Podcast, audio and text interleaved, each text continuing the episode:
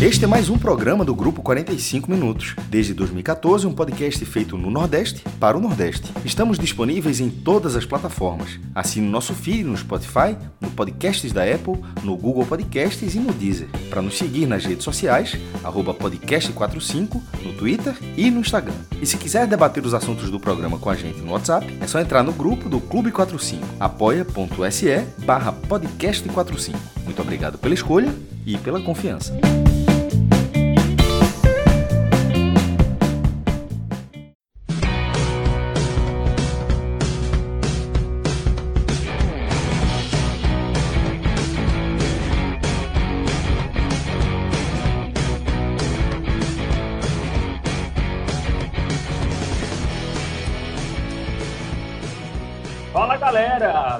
Começando mais um raio-x da Série A aqui no podcast 45 Minutos. Você que está nos acompanhando pelo YouTube, pelas plataformas de podcast, eu sou o Fábio Hermano, estou aqui com o Thiago Minhoca, Arthur Silva e Pedro Pereira, que é o quarteto titular, tá? É o quadrado mágico aqui do 45 Minutos. Estamos juntos mais uma vez para falar dessa 33 rodada, incompleta ainda, né? É, Vasco e Cruzeiro não entraram em campo, né, iam se enfrentar, mas o jogo foi adiado, vai ser lá na data FIFA, mas essa rodada tem muito assunto, muito assunto. O Bahia, né, começando aqui pelos nordestinos, o Bahia perdeu para o Cuiabá 3 a 0 o Pedro vai falar muito sobre isso, né, ficou numa situação complicada, o Cuiabá que praticamente se livrou e mantém a sua sina de ganhar jogos fora de casa, enquanto o Fortaleza voltou a pontuar, né, importante, empatou lá na Liga Arena, ou Arena da Baixada, contra o Atlético 1 a 1 mas Libertadores está quase impossível, mas pelo menos a Sul-Americana começa é, parecer encaminhada e não dá para não men mencionar o Botafogo, né? Porque não é só que o Botafogo está perdendo o título, meu caro Thiago Minhoca. É, o Botafogo está perdendo o título com requintes de crueldade. É pior, não é que ele perdeu, ele tá. Ele, ele ilude o torcedor, não é que ele ele está sendo goleado. Ele até faz ali 3 a 1 no segundo tempo. Agora sim, vem a reação botafoguense, mas não. Luiz Soares fez três gols, né? Carregando o time na, do Grêmio nas costas e mais um vexame do fogão, que está mais para foguinho. Ou, se, se tiver fogo ainda, né? Tem fogo ainda? Se botar fogo, Thiago Pois é, boa noite, Fábio, Arthur, Pedro, o pessoal que está acompanhando aqui mais uma vez o programa. Vamos falar muito desse campeonato brasileiro delicioso, de, vamos dizer assim, né? Delicioso, claro, há desespero, a torcida do Bahia está desesperada, né? Da maneira como perdeu hoje para o Cuiabá, a torcida do Botafogo mais ainda, né?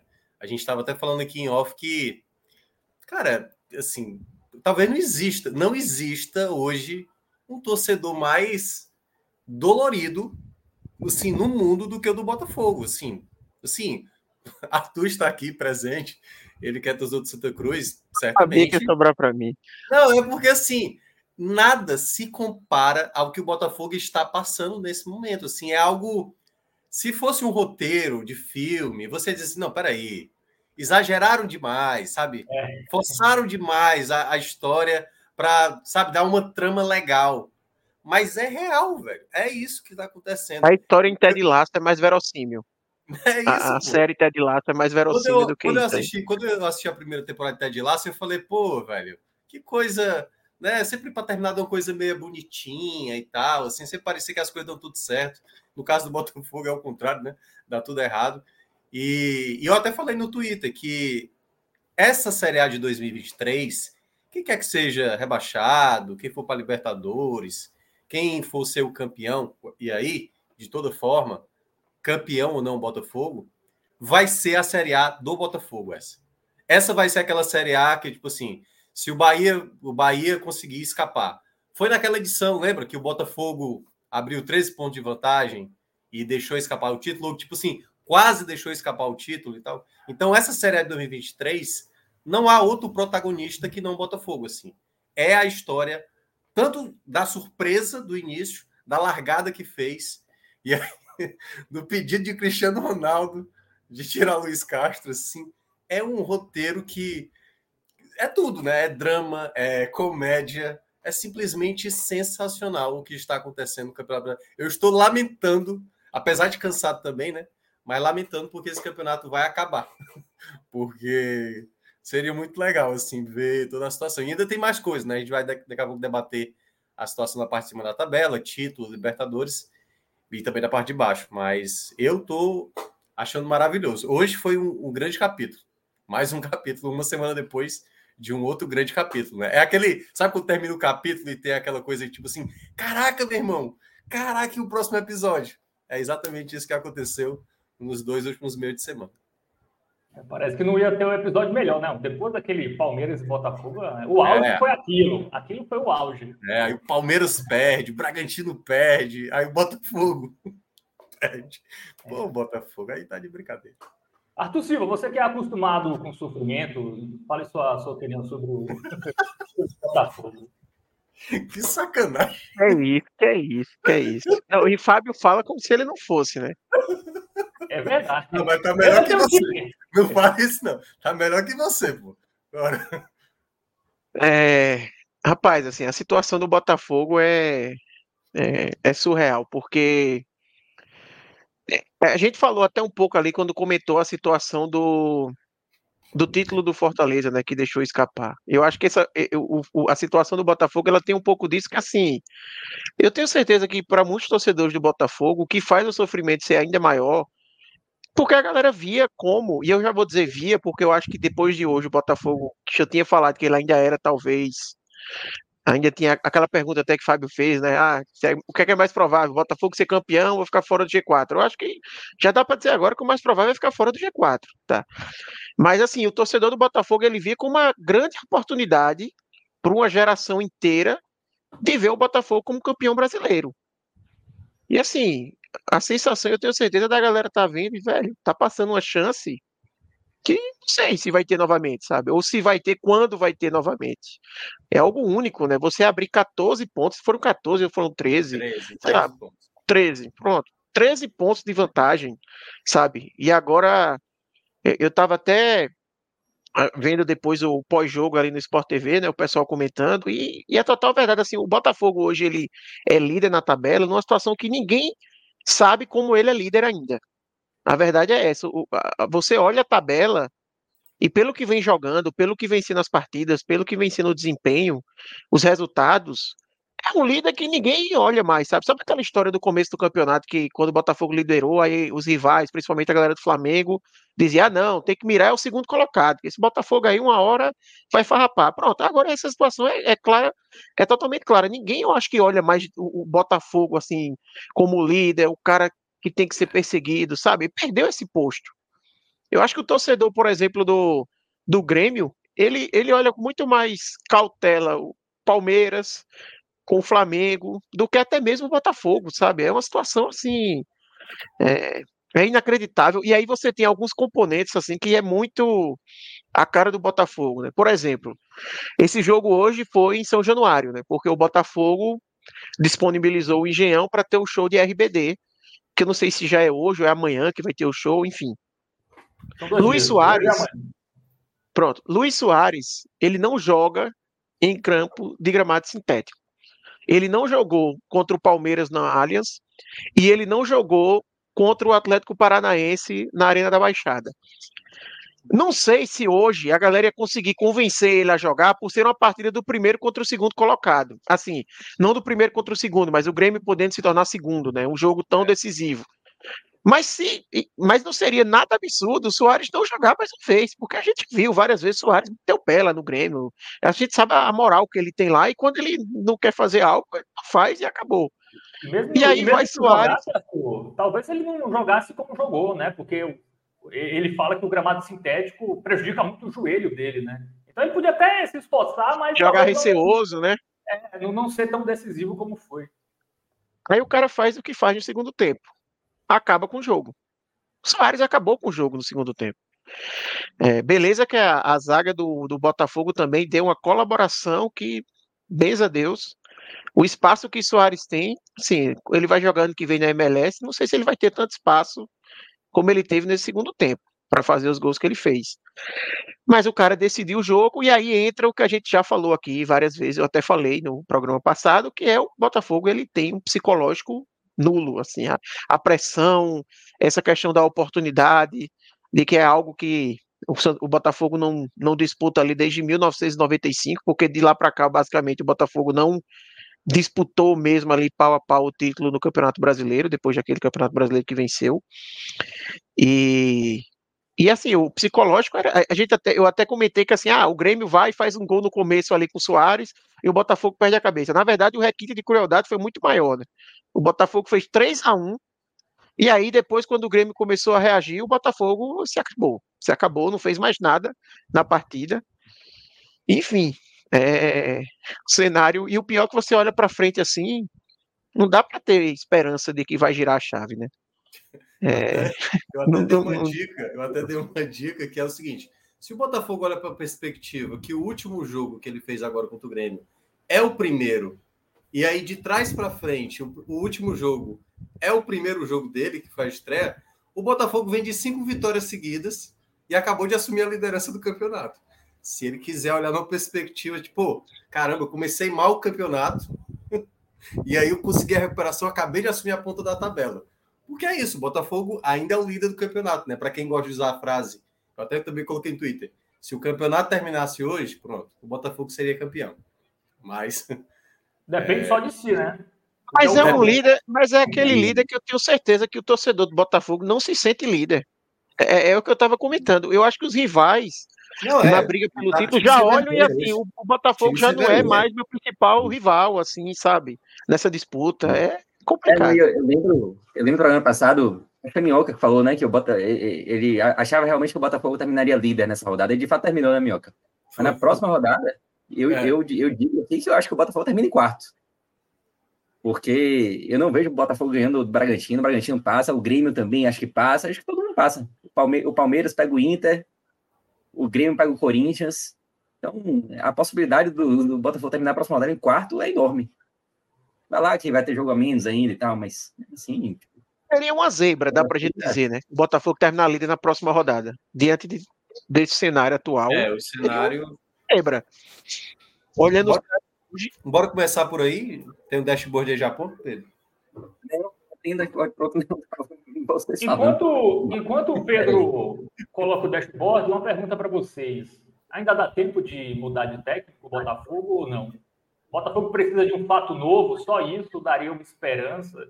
Mesmo que seja, claro que os jogos quarto e domingo, mas vai ter a data FIFA aí, enfim. Me parece que algo tem que ser feito, né? Porque Lúcio Flávio não me parece capaz, nunca apareceu, inclusive, uhum. de ajeitar essa equipe. Há nomes no mercado, tem como fazer isso ainda ou é, é rezar para ir no que tem é, e virar é, chave para mesmo? Como, como eu estava dizendo, né, tem a questão assim de, desse roteiro do campeonato para o Botafogo, que é o grande protagonista do campeonato. Vocês lembram que quando o Botafogo bateu o Bahia, eu até, eu acho que eu citei aqui no Raio X na época, eu falei, olha, ninguém, ninguém pontuava contra o Botafogo jogando né, lá no Rio de Janeiro, né, jogando lá no Engenhão. 12 vitórias seguidas. Ninguém tinha conquistado isso na história dos pontos corridos. Logo após, teve exatamente o duelo contra o Flamengo, né, o outro jogo em casa. E eles perdem aquele jogo, e foi no, naquele jogo que o Laje mencionou aquela frase que a gente citou aqui na semana passada. Aliás, no, no último, né, na, na segunda-feira. Que o fato dele, dele ter dito: se não estiverem gostando, eu, tô, eu coloco meu cargo à disposição. Aquele, aquele tipo de frase, como a gente citou aqui na, na segunda-feira, era de um clube que não estava entendendo assim, tudo bem, pesa você perder o treinador que estava dando certo, que era o caso do Luiz Castro, mas acho que até mesmo a diretoria sabe de, tipo, olha, não, de maneira nenhuma. Vai ter desconfiança? Vai, é natural. Quando sai um treinador que estava muito bem entra um outro, não vai repetir o mesmo feito, mas não pode perder o foco. E o que a gente vê, assim, depois daquele 4 a 3 da semana passada, do Botafogo, desculpa, para o Palmeiras, ali era para ter sido, para muita gente, né, o ponto derradeiro. O que aumenta mais esse problema para o Botafogo é essa rodada foi excelente para o Botafogo. Excelente. Porque o Flamengo ganha do Palmeiras, o Bragantino perde para o São Paulo E ele tinha esse confronto direto contra o Grêmio, em que ele novamente abria né, a vantagem no placar, chegou a fazer o 3 a 1 e novamente cedeu uma virada inacreditável, inacreditável. Então assim, é um segundo golpe, é um segundo golpe que não acho que um fato novo consegue mais reverter essa situação, porque internamente, né, e aí vou citar nosso colega do nosso colega, né, Felipe Neto, né, que é a colega do nosso colega Zé Bassini, o Felipe Neto falou uma coisa naquele jogo lá do Atlético Paranaense, né, o jogo que teve o apagão, que naquele dia algo estranho estava no ar. Ele não é de ter essas crenças nem nada, ele disse que naquela noite, sei lá, um vento diferente bateu, a energia estava estranha, e não só ele como botafoguense, outras pessoas, e acho até que Pacini também sentiu essa, esse sentimento negativo que estava no ar. E eu acho que ele estava certo. Eu acho que ele já estava premeditando. Isso, sabe o que é isso, Minhoca? Esse sentimento no ar. Isso é medo. É, exatamente, é, medo. É medo, medo porque o, o Botafogo ele criou uma responsabilidade de ser campeão.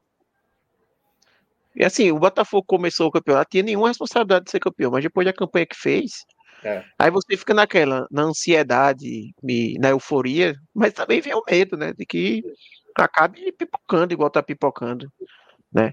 E eu acho que assim, eu acho que vai haver a mudança, tá? Já começou essa semana, a gente vê especulações, né? Falar em Luxemburgo, Cuca, é, disseram que com o Cuca até chegou a ter conversas do, do, Botafogo indo atrás dele, ele acenou positivamente. Eu acho que vai mudar. Se não for para o final de semana, eu acho que na parada da data FIFA, eu acho que o Botafogo vai colocar alguém no comando. Não acredito mais que dê jeito.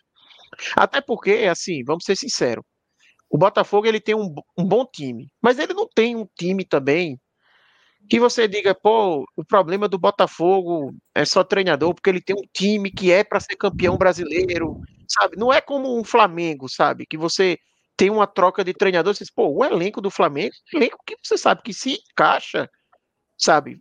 Você sabe que é um elenco que tem grande potencial. O time do Botafogo tem esse, esse poderio, sabe? Não é assim um time que está acima da média, que se chegar então o treinador ele vai então colocar as coisas no prumo natural e etc. O Botafogo ele vinha rendendo acima do, do que o seu elenco parece indicar que ele tem capacidade. E eu acho que é basicamente é impossível agora. Né? No impossível não dá para a gente falar, porque no futebol não, não, tem como a gente falar disso, mas é muito improvável que ele consiga retomar aquele nível de rendimento que ele tinha no primeiro turno. E para o Botafogo voltar agora para os três, ele vai ter que retomar o próximo aquilo. O, o Botafogo disputar título, ele tem que estar tá próximo ao máximo que ele consegue oferecer o Botafogo rendendo o que o elenco oferece, ele vai ser uma equipe que vai brigar por G6, sabe? Vai brigar por, por vaga na Libertadores. Ele não vai ser um time que briga por título, sabe? Então, por isso que eu acho que é muito difícil agora conseguir corrigir com pouco tempo, com poucas rodadas, com um momento negativo psicológico muito forte. Eu acho que, obviamente, o novo comando ele pode ajudar nisso, mas eu acho que é difícil, assim, que, que dê resultado, sabe? Mas eu acho que vai acontecer. Até retomando que a resposta para o que Fábio perguntou. Bom, o 10 está pronto, né, Pedro? Vamos dar uma olhada aí na, na tabela, né, inicialmente aí dessa rodada. Começando aí pela parte de cima, né? Daqui a pouco a gente vai falar do Bahia, do Fortaleza.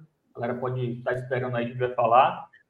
É a, a distância do quinto, né, que é o Flamengo, para o líder, só três pontos três equipes com 59 pontos. Tem o Bragantino que tem uma, uma menos, mas ainda tem é, uma, um jogo a menos também que Grêmio e Palmeiras.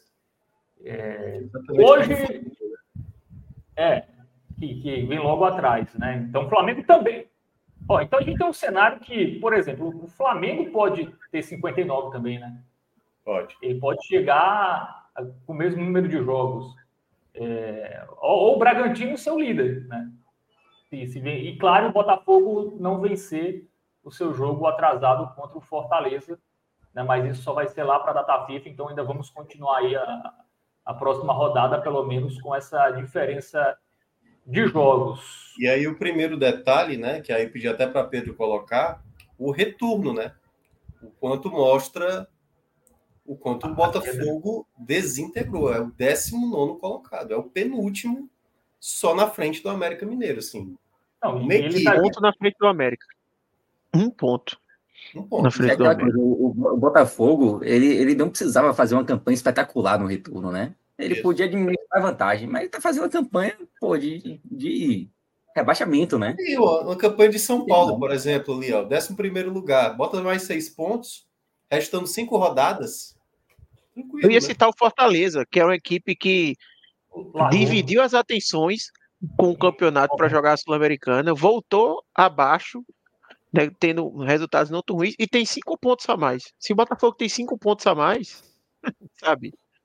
é, a gente estaria aqui falando aí, ah, não, vacilou, mas ainda está muito encaminhado. Seria esse o discurso. E é, foi o caso daquele Corinthians de 2017, né? O Corinthians de 2017 fez uma campanha, acho que de 10. Tem como olhar aí, Pedro? Foi 2017, né? 17. Isso, 2017. 2017, o Corinthians de Carilli. O retorno do Corinthians. Ó, décimo segundo, ó, fez 25 pontos. Hoje o Botafogo tem 12, com mais. São seis jogos que vai fazer? Não, oito jogos, né? Não, sete jogos que ainda vai fazer, né? Não é Ele isso? tem 32, fal- faltam, faltam seis. seis jogos. Seis jogos. Então, aí, no caso, né, para quem tinha 17, quem fez naquele ano lá do, do Corinthians, né, que fez 25 pontos, tem que somar mais uns 13 pontos aí. É, difícil, imagi- é difícil imaginar, né? Em É, 18, o Corinthians também deu sorte porque foi um retorno, aquele retorno lá de 2017, com baixa pontuação, né? A Chape, por exemplo, foi a líder daquele retorno com 32 pontos. Então, também foi Foi a fora da curva isso, né? Foi, exatamente. ó. Você tem um, um turno com 32 pontos, é uma pontuação baixa, né? Então, teve isso também que ajudou pro Corinthians. né? O Fortaleza ano passado fez 40 e, e terminou acho que em terceiro do retorno, se eu não me engano. É. Só para dar noção. Mas é, é- isso mostra que, no caso do título, né, tá muito em aberto, tá muito em aberto, de fato. E como a gente tinha citado, né, aquele ano de. Aliás, na, na- no último programa, e aí eu acho que o Pedro também pode colocar, os jogos que restam, né, das equipes da parte de cima, né? Porque agora se tornou aquela. Cada rodada agora se torna. É, como é que fala? Quando todo mundo chega na linha de chegada ali, é o. Não sei o que, chart. Photoshop? É, Photoshop, pronto. Ali é no detalhe, é um, é um nariz, é um cabelo na frente que para definir quem vai ser o, o campeão, né? Nesse momento tá todo, todo mundo. Acho até que o Atlético Mineiro pode se dar o luxo de dizer: eu também também. vivo. Tô vivo. Eu acho também, até porque os times estão perdendo oportunidades, né? É. Perderam essa rodada, essa rodada foi bem ruim para. Eles, eles Mas jogaram. Eu, eu vi, eu vi o primeiro tempo, né? O Corinthians foi melhor no primeiro tempo. E depois eu vi que o, Atlético Mineiro empatou e pegou os minutos finais do jogo do Corinthians. E estão dizendo que o Atlético Mineiro teve realmente chances de virar a partida contra o Corinthians. Então ele poderia ter dois pontos a mais aí, poderia estar na, na mesma pontuação do, do Flamengo, né?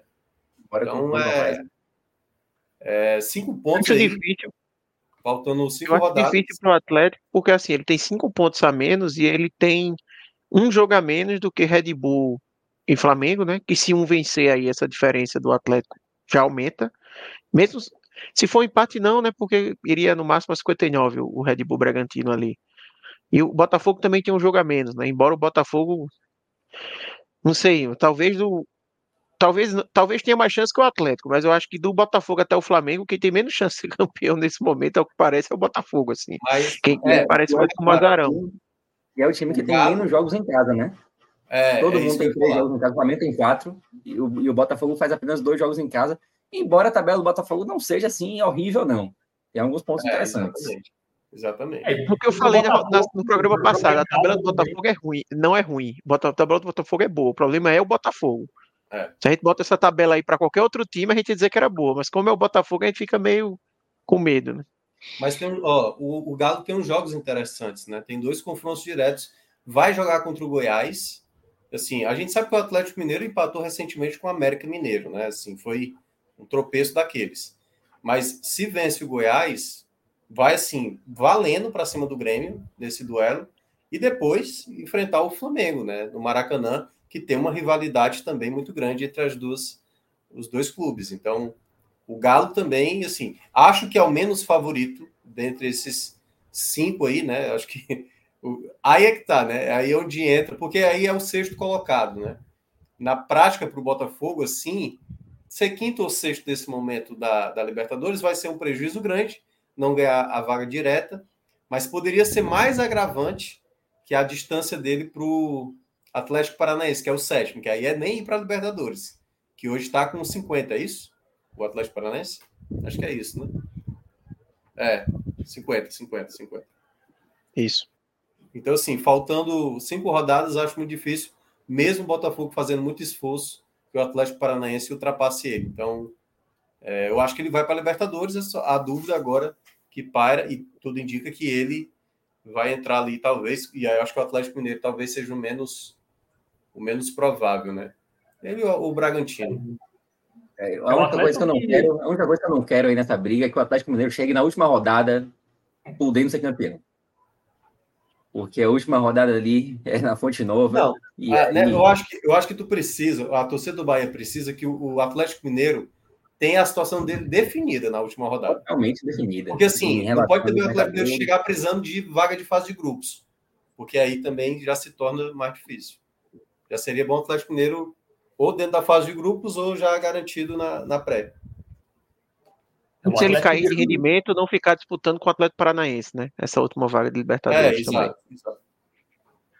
É o Atlético que perdeu do Curitiba em casa, empatou com o América Mineiro na rodada passada. Seriam cinco pontos aí que o é. deixariam com os mesmos 59 pontos aí de Botafogo, Grêmio e Palmeiras. Que o Atlético é o mais improvável, né?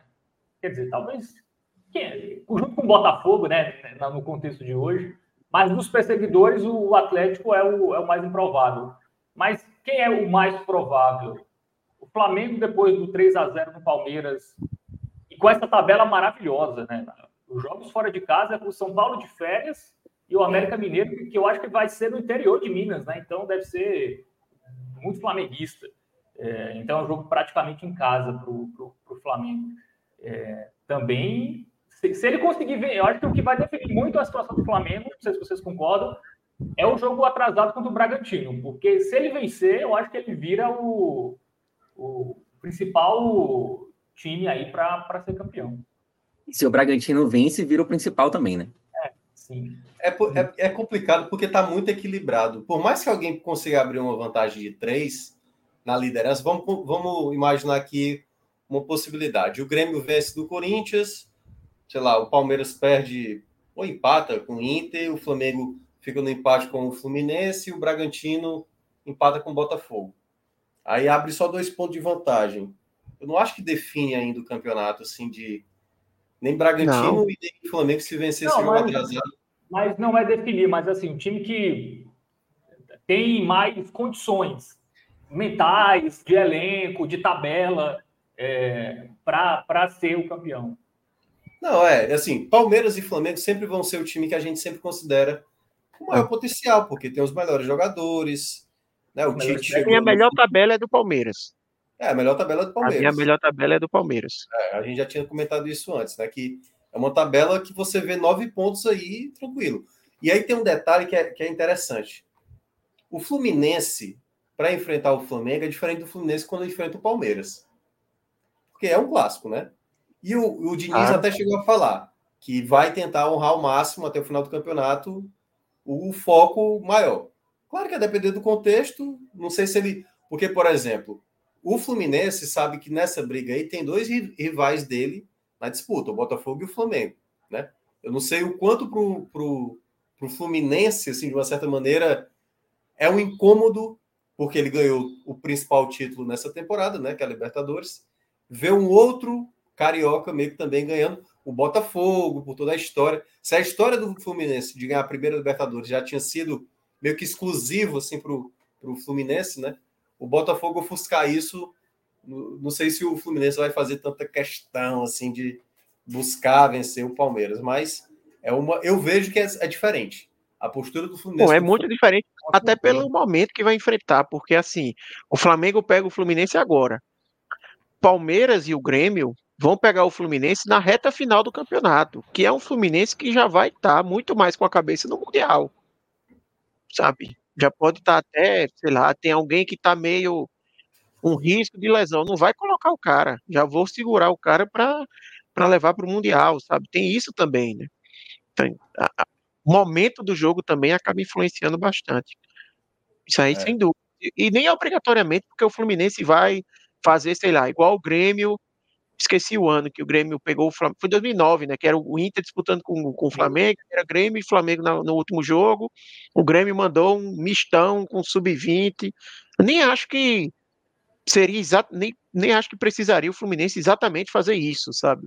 Mas mesmo sem isso, você já sabe que o jogo é diferente, né? Um clássico ele é sempre diferente. Não, tem para não tem para correr, né? E tem o fator Fortaleza, né? Que eu tava olhando aí, o Fortaleza é o único clube que está inserido em três jogos de, dessa turma aí, né? Ele enfrenta em casa, acho que é, é, primeiramente o Botafogo, que é o jogo atrasado, logo na sequência enfrenta o Palmeiras e depois joga fora de casa contra o Bragantino. São três rodadas seguidas ali que o Fortaleza, a depender do que ele consiga, né, contra essas equipes, né? Então, já perdeu para o Flamengo, né? É, o Grêmio chegou a empatar quando veio para cá e perdeu também para o Atlético Mineiro. Então, Fortaleza também pode meio que ser o fiel da balança aí para algumas situações. E o Grêmio? Vocês confiam no Grêmio ou vai depender muito de Soares, ter condições de jogar todos os jogos? Tabela é, boa também, viu? É, até fez um levantamento do Soares nos últimos. No segundo turno, ele só não participou de gol ou assistência em dois jogos, né? Então, em todo jogo, ele ou deixa ou deixa assistir. Ah, eu não tinha visto, ó, o Fluminense também, né? Tá ali, eu não tinha visto. Então, pega Palmeiras, Palmeiras, Grêmio e, e Flamengo, né? Então, o Fluminense também está muito envolvido aí com o título do brasileiro. Também, é, mas, assim. O Elber vai... Diniz falou ontem, né? Que ele ia jogar sério até por. Porque ele sabe que os jogos são importantes para outras é. equipes, que ele não quer que sabe, acabe sendo ocorrendo uma injustiça no campeonato, algo nesse sentido, por causa disso. Mas assim, na prática, na prática, a gente sabe que não tem como ser a mesma coisa, né? É.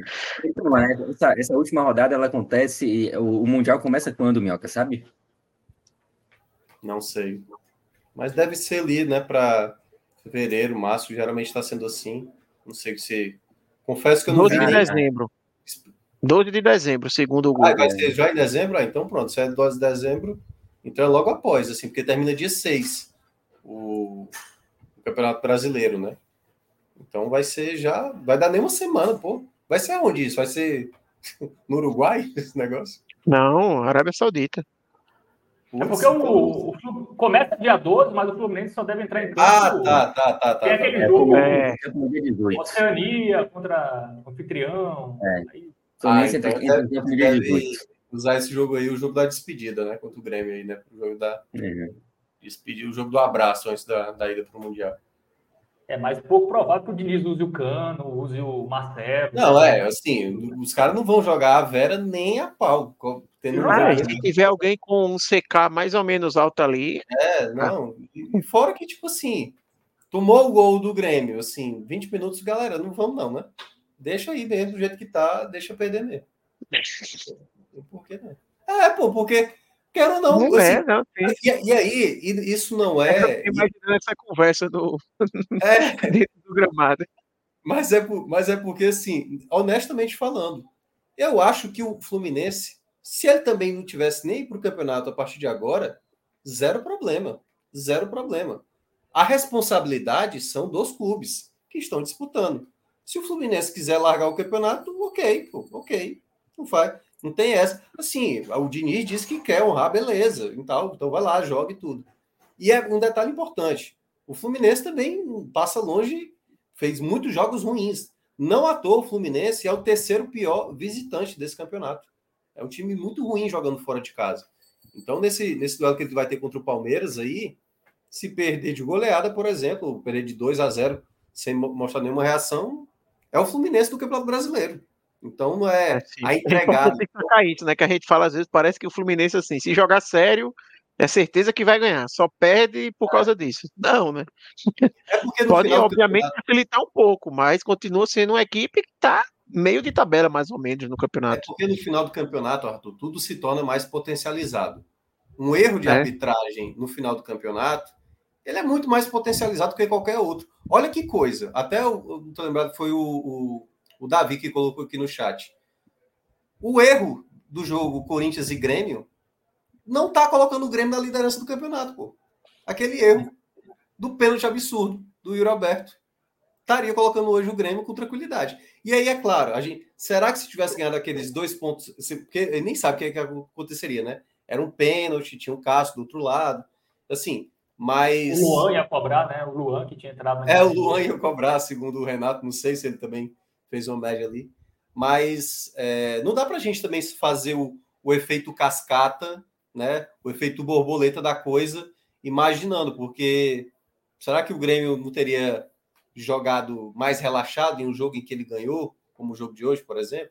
Então é, é muito difícil imaginar o que é que seria, mas que houve um erro de arbitragem que poderia ter custado dois pontos aí para o Grêmio e a liderança do campeonato, poderia ser, né? É uma outra forma de analisar. Então, eu vejo que nesse cenário é, o Fluminense aí é uma equipe que, que pode realmente é, fazer jo- jogos complicados. Acho que contra o Flamengo vai fazer um jogo complicado, mas o momento do Flamengo é muito bom também. Cebolinha tá jogando muito. É, o Davi aqui lembrou que o Arthur já disse, né, do Soares, que o, o Renato Gaúcho confirmou, né? Só jogou hoje porque a partida não, não foi no Engenhão. Quem o torcedor do Botafogo tem que ter mais raiva? Do Cristiano Ronaldo, que ligou pro, pro Luiz Castro, ou pro RBD, que marcou um show no dia de um jogo decisivo no Engenhão? Eu acho que Cristiano Ronaldo tem uma parcela maior. É, é um jogo sim. só, né? Porque tirou o treinador, né, velho? Pô, É, aí é. é, é de lascar.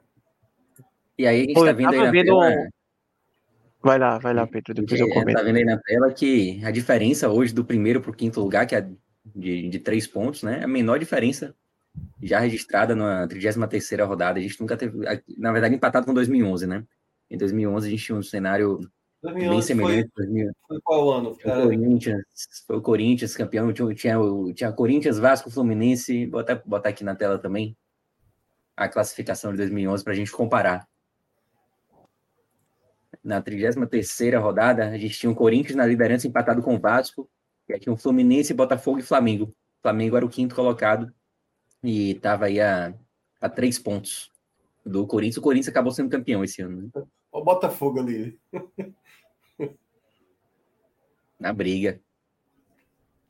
Pô, três... Pô, era quatro cariocas? Botafogo terminou em nono. Terminou em nono, Botafogo. Ei, e, na- e naquela rodada, bota de novo ali na 33 tinha quatro cariocas entre os cinco primeiros. Algo até difícil imaginar, né? Sim, mas naquela época, naquela época o futebol carioca Era o- ainda tinha. Era o Botafogo do Sidorf esse? Acho que era já. né? É, porque acho que não sei se foi 2011 que ele já chegou. Sei que 2013 ele estava. Que eu até peguei uma tweetada minha de 10 anos atrás agora. Eu acho que não era não, porque se esse Botafogo terminou em oitavo, eu lembro que o Dissidorf foi para Libertadores. Não era, não. Foi 2013, 2013, eu lembro, 2013. Cara, é tão surreal a, a situação do Botafogo. Não é que ele tá a três pontos só de perder. Ele já tá empatado, mas ele tá a três pontos de sair do G4. Porque, assim, uma Libertadores fase de grupos, assim, poderia consolar, mas nem isso hoje é garantido. É, é, é dramático a situação do Botafogo. É, eu ia até, eu ia até dizer assim que assim, ponto, um ponto assim que é surreal desse Botafogo é que ele já enfrentou no segundo turno das equipes que estão concorrendo com ele, quase todas. Só falta o Red Bull Bragantino que ele vai pegar domingo agora. E ele perdeu todos esses confrontos. Perdeu para o Grêmio, perdeu para o Palmeiras, perdeu para o Flamengo, perdeu para o Atlético Mineiro. Ou seja, o que a gente falava lá do Corinthians de 2017, teve um segundo turno claudicante, mas quando chegou na decisão contra o Palmeiras venceu, é o que o Botafogo não fez nesse segundo turno. Quando teve qualquer decisão com a equipe que estava disputando com ele, ele perdeu. E eu estava até olhando aqui, foi o único time que perdeu para todos esses quatro no retorno. Eu, eu- eu- deve- talvez tenham mais, assim, mas eu vi que, por exemplo, o Coritiba, que é o vice-lanterna, ele enfrentou também já essas quatro equipes no, no retorno. Ele ganhou do Atlético Mineiro. O Botafogo perdeu para os quatro. É. E aí, assim, eu ia até perguntar o que vocês acham, se com o resultado de hoje, se o 3 a 0 do Flamengo ontem se torna um resultado ruim para o Botafogo. Porque aumenta a chance dele sair do G4 e aumenta a chance de você ter um, é, um rival campeão, né? Porque o Flamengo entrou 100% na briga. Com, Não, mas, mas aí eu, eu acho que para essa rodada especificamente, eu entendo o que você está dizendo, porque aí agora, depois dessa derrota de hoje, nessa quinta-feira. É, eu tô falando de hoje, porque ontem o torcedor do Botafogo ainda acreditava, vamos ganhar amanhã, não, vai é, ser bom. É porque assim, é, eu acho que para o torcedor do Botafogo, perder a liderança seria ruim. Tudo bem. Aí tem um contexto ali que a, a derrota do Bragantino e a derrota. Porque se fosse um empate, talvez fosse até o melhor dos resultados para o torcedor do Botafogo. Era o melhor. Mas era aí, melhor. Tudo bem. Desde que você já sabia que você não perderia a liderança, o contexto da partida hoje é tipo assim: caramba, vamos abrir agora a margem, né? Porque o Botafogo, se tivesse confirmado a vitória hoje, ele saberia que ele já estaria na 34 rodada. Porque dando uma rodada errada, ele ainda continuaria na frente né, ele tinha essa vantagem de número de vitórias perante ao, aos adversários. Então, esse contexto da derrota agora, o torcedor do Botafogo, que está indignado, né, a torcida lá gritou o time sem vergonha, não é assim, claro que é por conta do, né, do, do título que está escapando pelas mãos. Mas aí, quando o cara for começar a observar, velho, nós vamos talvez ficar fora mesmo da Libertadores, entendeu? Então, a, vitória do Flamengo está sendo lembrada agora muito mais pelo contexto da Libertadores. Mas a raiva do cara nesse momento é por conta do título. Ele não tá mais assim, beleza, ele, ele não vai mais contentar com a. Ah, vamos terminar em segundo, terceiro, sabe? Sim. Eu acho que nesse momento a raiva é pelo título. Não tem como assim. E assim, é. eu tô. Eu tô não como virar essa chave para chegar naquela sensação de aceitei que perdeu o título, agora eu quero G4. Não, não Isso, vai ter essa aceitação. Que foi né? o caso. Qual foi aquele ano do Palmeiras que o Flamengo foi campeão, Pedro? Foi o do. Que foi 2009. do Pet junto com. 2009, né? Naquele ano, o Palmeiras também dizendo, acho que o Palmeiras terminou em quinto naquele ano de 2009. Foi 2009. O, eu, acho que ele foi, eu acho que ele foi o quinto colocado. Ó, quinto colocado. Ele pegou também a pré naquele ano. Naquela 2009 era pré? Eu acho que não tinha nome naquele ano, né? Não, aí eu acho que era 4. acho que era só até o G4, né? Só ia até o G4. Eu acho que era até o G4, eu acho. Eu acho é. Mas eu, eu, acho que o Palmeiras acabou indo que alguém foi campeão de alguma coisa, se eu não me engano. Acho que alguém. O Inter deve ter sido campeão de, da Libertadores, não? Em 2009. Acho que foi isso. Enfim, ele pegou uma fase. O ano do Mazembe? Acho que não. Não, não, foi, não, não foi 2009. Dá uma olhada aí. Aquilo foi 2010. O Palmeiras não foi para a Libertadores em 2010? Não então... sei, deixa eu contar. Não, não foi não. É, no Brasil foram Corinthians, Flamengo, Inter, São Paulo e Cruzeiro. Ah, o Corinthians, né? Corinthians e a 2009 foi, a, foi Corinthians e Inter a final da Copa do Brasil. Aí ah, o Corinthians sim. ganhou. Corinthians Mas, é, esse caso aí foi o que aconteceu, né? Claro, nesse ano aí tinha menos vagas, o Palmeiras caiu para quinto colocado e ficou sem Libertadores. Então, eu lembro demais desse ano aí, foi o ano até que a, a menor pontuação de um campeão, né? Foi o Flamengo com 67. E o Botafogo, assim, e, só que, assim, depois o cara veio com esse discurso, Arthur, que você falou. É porque o Palmeiras desandou, assim, faltava ainda muita rodada. O, o Botafogo está desandando agora, já tem, já tem um tempo. Mas o Palmeiras, eu lembro que ele realmente entrou numa crise profunda. E aí depois a galera, pô, vamos pelo menos garantir a Libertadores. E nem assim conseguiram, né? Terminaram com 62 aí, ficaram de fora. Não, mas eu concordo com você, assim, diante da, da vantagem que o Botafogo abriu, nem cabe ter essa, vou chamar de frieza, tá? De tipo aceitar que perdeu o título e que o objetivo agora é outro. Não, realmente não cabe, não cabe, não tem como. É quando levar o X, eu diria. Porque, vamos lá, né? Vamos combinar. Beleza, o cara tá, tá indignado, mas ele sabe que na próxima rodada ele vai acompanhar o jogo com raiva. Se o time faz o gol, ele tá lá comemorando, vibrando e vai mandar todo mundo se calar e chupa, não sei o que e tal. Não, vai, com certeza vai, mas eu acho que ele vai. Assim, eu não vejo, por exemplo, assim, se ele só leva o X, vamos supor que ele perca agora nessa próxima rodada, o Botafogo caia não, perdeu já, é, já era. Aquele cenário, né? aquele cenário que, que Pedro comentou, né? Que ele vai para quarto. Não, eu estou dizendo para nem ficar em segundo. Ele hum. cair mesmo na tabela. Mas eu não acho que ninguém na outra rodada vai entrar, por mais que esteja decepcionado, comemorando o gol, diz, vamos garantir o G4. Não, todo mundo vai dizer, não, estamos vivos ainda na briga pelo título, sabe? Eu acho que não. O, a vantagem que o Botafogo abriu e o fato de você estar tão próximo no final, acho que não vai dar tempo de, caso aconteça, você assimilar que o título já era e que o objetivo agora é outro. Eu acho que não vai acontecer isso.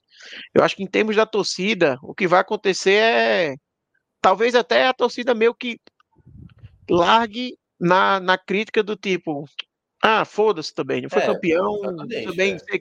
pode- agora pode ser sexto mesmo nessa merda, sabe? Pode- eu acho que pode É. acontecer algo, algo É. assim, sabe? Na verdade. É, porque o cara tá com tanta raiva que, tipo assim, é, não merece mesmo, não. Merece É, exato. É, Exatamente. agora o cara vai começar a abraçar o Atlético Paranaense. A torcida tá puta também lá.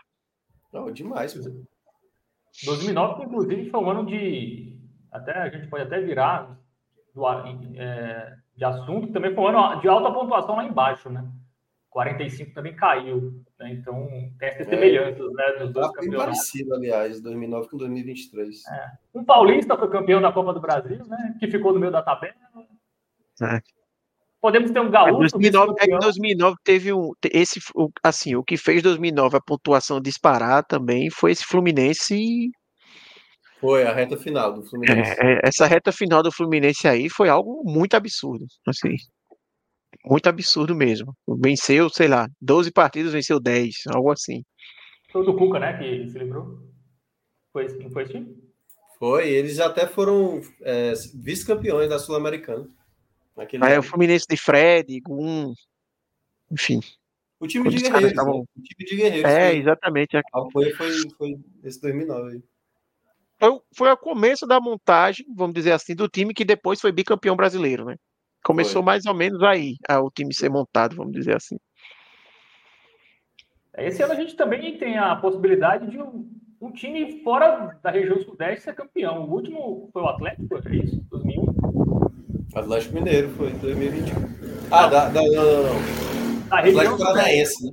2001, né? 2001, verdade. Então, Que aí a gente- Esse ineditismo, né? É, o Grêmio, da o Grêmio não ganha há, há 27 anos. O último título foi em 96. O Botafogo, que no caso, se ainda for campeão, né? Até mais tempo, né? Que é desde 95. Já são 28 anos. E aí você tem o Red Bull Bragantino, que pode ser campeão inédito, né? Já foi até vice-campeão brasileiro. Você tem o Flamengo e o Palmeiras, que são, né? O Flamengo tentando buscar o oitavo título, viu? Não, não esqueçam disso. Não confundam. 87 é uma Copa União, é uma Copa Nacional, mas não foi campeão brasileiro. E aí, quem quiser contestar, que vá se rasgar em algum canto aí. E, e tem o Palmeiras, né? Que é o maior campeão, pode chegar ao 12 título do, e aí aumentar mais a, a sua soberania de brasileiros. Mas é isso. É, o Botafogo tem. Acho que é o- parece que é o, é o jogo final, né? Porque se perder do Bragantino vai ser ultrapassado, já é certeza, pelo menos pelo Bragantino. Então é, vai decidir sua vida no final de semana. É domingo, é? Domingo, 4 da tarde. A Eu vou esse lá, jogo, né? Tu vai pro jogo? Comprei, comprei ingresso, vou pra lá. Um grande jogo. Vamos ver. Quem, quem Jogo- foi, jogo quem vai foi o. Que, que foi, quem foi, foi Cláudio? Não, Cláudio não, pô. Foi. Quem foi pro jogo agora? O jogo do Botafogo recentemente, pô? Foi Klinsmann. Foi Clisma, né? Klinsmann. Vamos ver. Clisma foi o primeiro, viu? Torcedor de Santa Cruz a, a causar isso. Não, Vamos não, ver- peraí. o que, é que Arthur vai Não, causar. A energia aí, essa energia aí é do Botafogo, pô. O Santa Cruz tem nada a ver com isso. O time abre 3 a 0 aí leva 4 a 3 aí a culpa é de Klinsmann, porra, aí é foda. Tá aí um É. time pro to- torcedor do Santa adotar, né? Agora que torcer pro Botafogo Não, pô. manter aí o, o sentimento. Já né? basta o que eu sofro com o Santos, vou arrumar outro pra sofrer. Se eu for arrumar outro time, tem que ser o Real Madrid, pô. Alguém assim. Pelo amor de Deus. Minha sorte do dia hoje é não torcer pro Botafogo nem pro Bahia. A minha sorte do dia hoje é essa. Mas essa dividida aí, viu? Por mais que o sofrimento aqui no Bahia seja grande, a briga para não cair, prefiro É. nesse momento estar É, na pele do nada- do Bahia Nada do se que compara. Nada se na compara. pele do Não, do claro. Eu até tava falando Claro. aqui em off para vocês, né? Que eu vi um torcedor do Curitiba, o cara tá indignado com o Curitiba, disse que o time é uma merda, não sei o quê. jogando culpa em todo mundo. Ele disse, mas graças a Deus eu não sou torcedor do Botafogo. Cara, um torcedor do Botafogo ler um negócio desse, assim, deve ser difícil demais. O torcedor, na verdade, o torcedor do Botafogo, nesse exato momento, o cara tá fazendo qualquer outra coisa. Qualquer outra coisa. Assim, a lamentação, máximo... a lamentação da oportunidade perdida, muitas vezes ela é pior. Ou da oportunidade perdida, da esperança criada, é muito pior do que de uma vergonha, é. assim, sabe? Total, total. É, isso aí é muito, muito realidade, velho. Eu falei, né? Teve um programa aqui que a gente, logo depois que o Fortaleza perdeu o título, né? Falei assim: o Santa Cruz já passou por várias vergonhas na sua história, mas se você falar com o torcedor do Santa Cruz, um jogo que ele mais sofreu, muitos vão citar, não todos, obviamente, talvez não seja o jogo mais citado, provavelmente não vai ser, mas um dos jogos de maiores sofrimentos é o Santa perdendo um jogo, aquele mata-mata da Sul-Americana para o Independente Medellín em casa. Depois de abrir 3 a 0 ele leva um gol no finalzinho e é eliminado, sabe? Muita gente vai citar aquele jogo. Que quer ser longe vocês aí, ter essa vergonha da história do Santa Cruz. Pelo amor de Deus. Não, não, não é. Mas é um jogo que se deu mas é, esperança. É, mas é uma, das, é uma das dores. E, e, geralmente dor acontece muito em, em contexto onde você viu a, a mudança ali de chave na, na sua frente, assim, sabe? A tal Batalha dos Exato. Aflitos, por exemplo. Um né? detalhe, né? um detalhezinho o, fez a diferença, aí fica é. batelando. É, o, Grêmio, o Grêmio é uma equipe que, né, assim, dispensa apresentações, né? Campeão de Libertadores, campeão brasileiro, campeão de Copa do Brasil, vários títulos e tal. Campeão na história, na história dos caras, assim, e não é nem o título daquela Série B, é o acesso daquela Série B, assim. O título veio por consequência, né? E assim, acabou dando certo, mas o, a Batalha dos Aflitos vai ser lembrada eternamente pelos gremistas por conta do contexto que foi aquele jogo e era, né, para uma equipe que era favorito, favorito a, a, subir e quase deixou escapar. Mas conseguiu, né? Bom, estou de volta aqui, vocês vão achar que eu estou de sacanagem, mas a gente entrou no assunto de Santa Cruz e minha internet caiu, mas enfim, já estou aqui é, para a gente. Vamos, vamos aliviar um pouco as piadas com Santa Cruz. Vamos, vamos aliviar. Tanto é um time de Série A, claramente, né? Todo o programa aqui de Real X de Série A ele é, aparece. Isso. Time de Série A, é um time de Série A, tá aprovado. É parâmetro agora o Santa Cruz. Mas vamos. Vocês querem falar mais alguma coisa aí dessa parte de cima ou podemos virar a chave para o Bahia? Então, eu ia só comentar que, assim, em relação à briga por Libertadores, né? Eu acho que tá tá muito bem consolidado os seis ali, né? O Atlético Paranaense é o que tem chance, mas ao mesmo tempo a equipe está oscilando bastante, caindo de rendimento. Eu tenho até é. acompanhado alguns torcedores, assim, o pessoal tá bem Desfalco, é, né? da vida lá, né? Exatamente, vários desfalques, jogadores saindo por lesão, perdendo Nesse último jogo teve mais um que já tinha perdido o Vitor Roque, o Pablo, aí o Rômulo que entrou também se lesionou no primeiro tempo, então assim, vem, tendo, vem sofrendo com essas questões físicas, e é um ano bem ruim também do Atlético, né? Depois de você ter uma final do Libertadores no ano passado, você tem um ano aí em que o Atlético é eliminado na Libertadores para o Bolívar, no, no, Campeonato Brasileiro, a maior probabilidade é dele não garantir vaga no, na Libertadores é. do ano que vem, então... Mas um ano bem, mostra, bem ruim aí mas do Atlético. Isso também mostra muito o patamar do Atlético Paranaense. De fato, é decepcionante para o Atlético Paranaense, porque o Atlético Paranaense nos últimos anos aumentou muito seu sarrafo.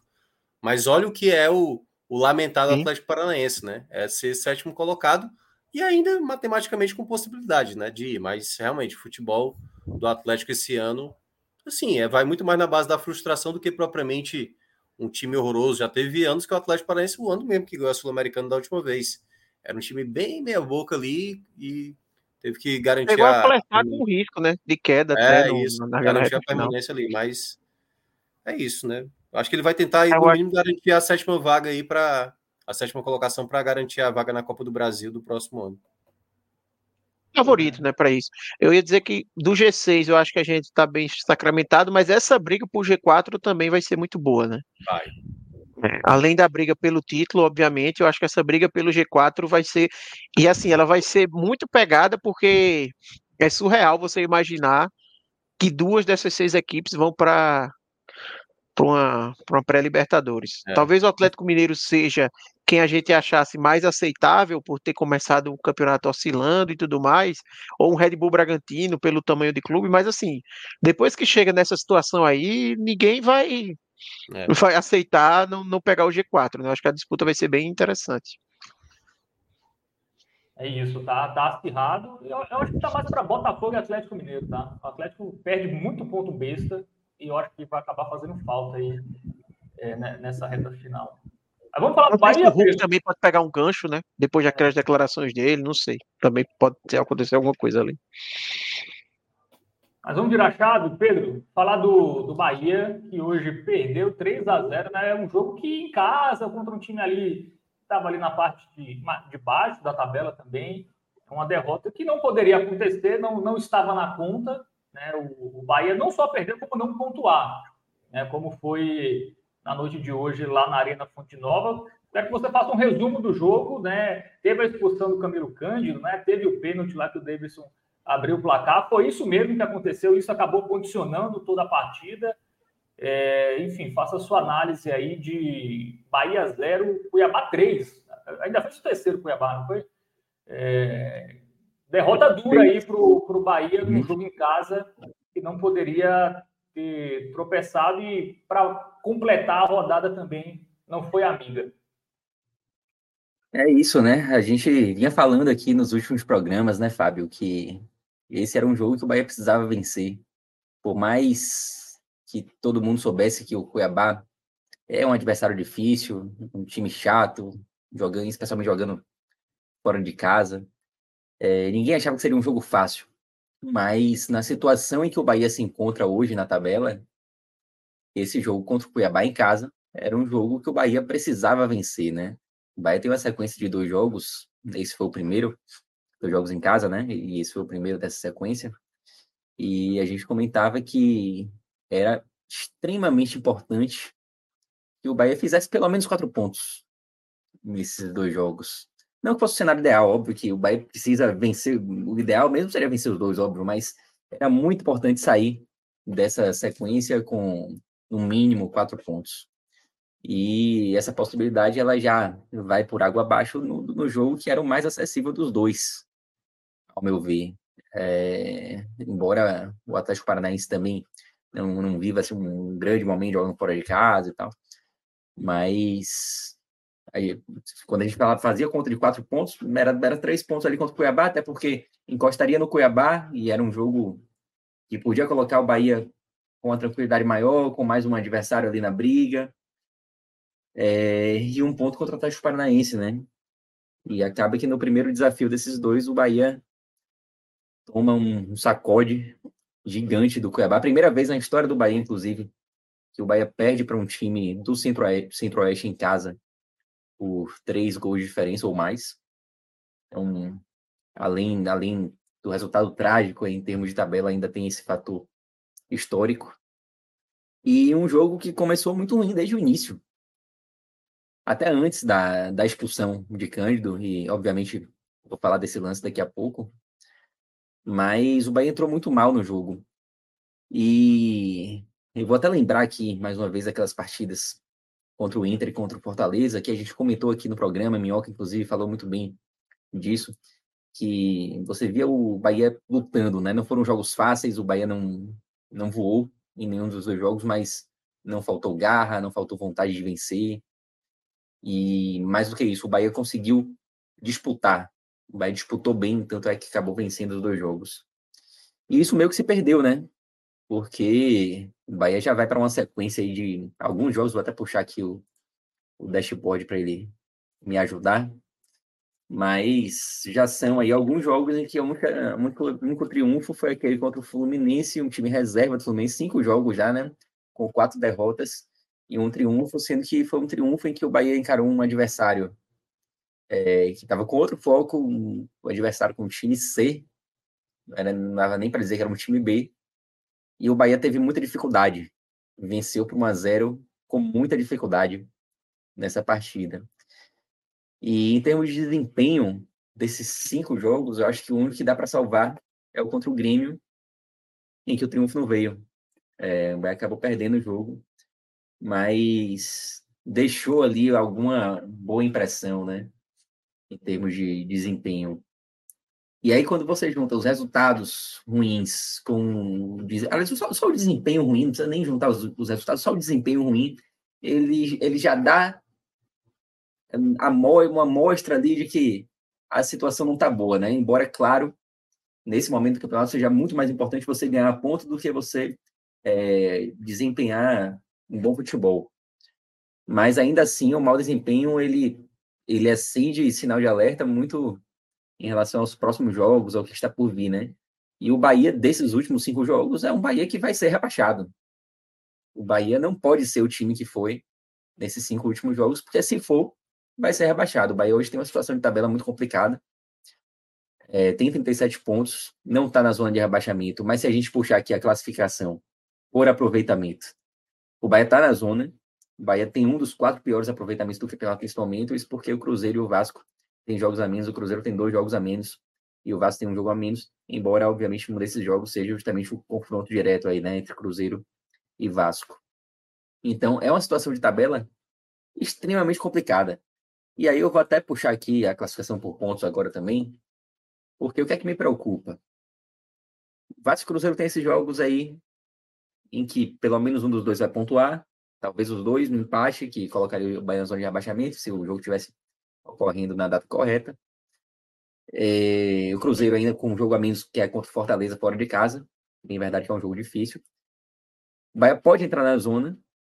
Poderia estar na zona se não fossem esses, esses jogos atrasados. E mais do que isso, poderia estar na zona a uma distância chata do primeiro time fora da zona, porque os times estão pontuando, né? O Santos ganhou hoje, é, o Corinthians ali de pontinho em pontinho, de vez em quando ganha uma e vai se distanciando, né?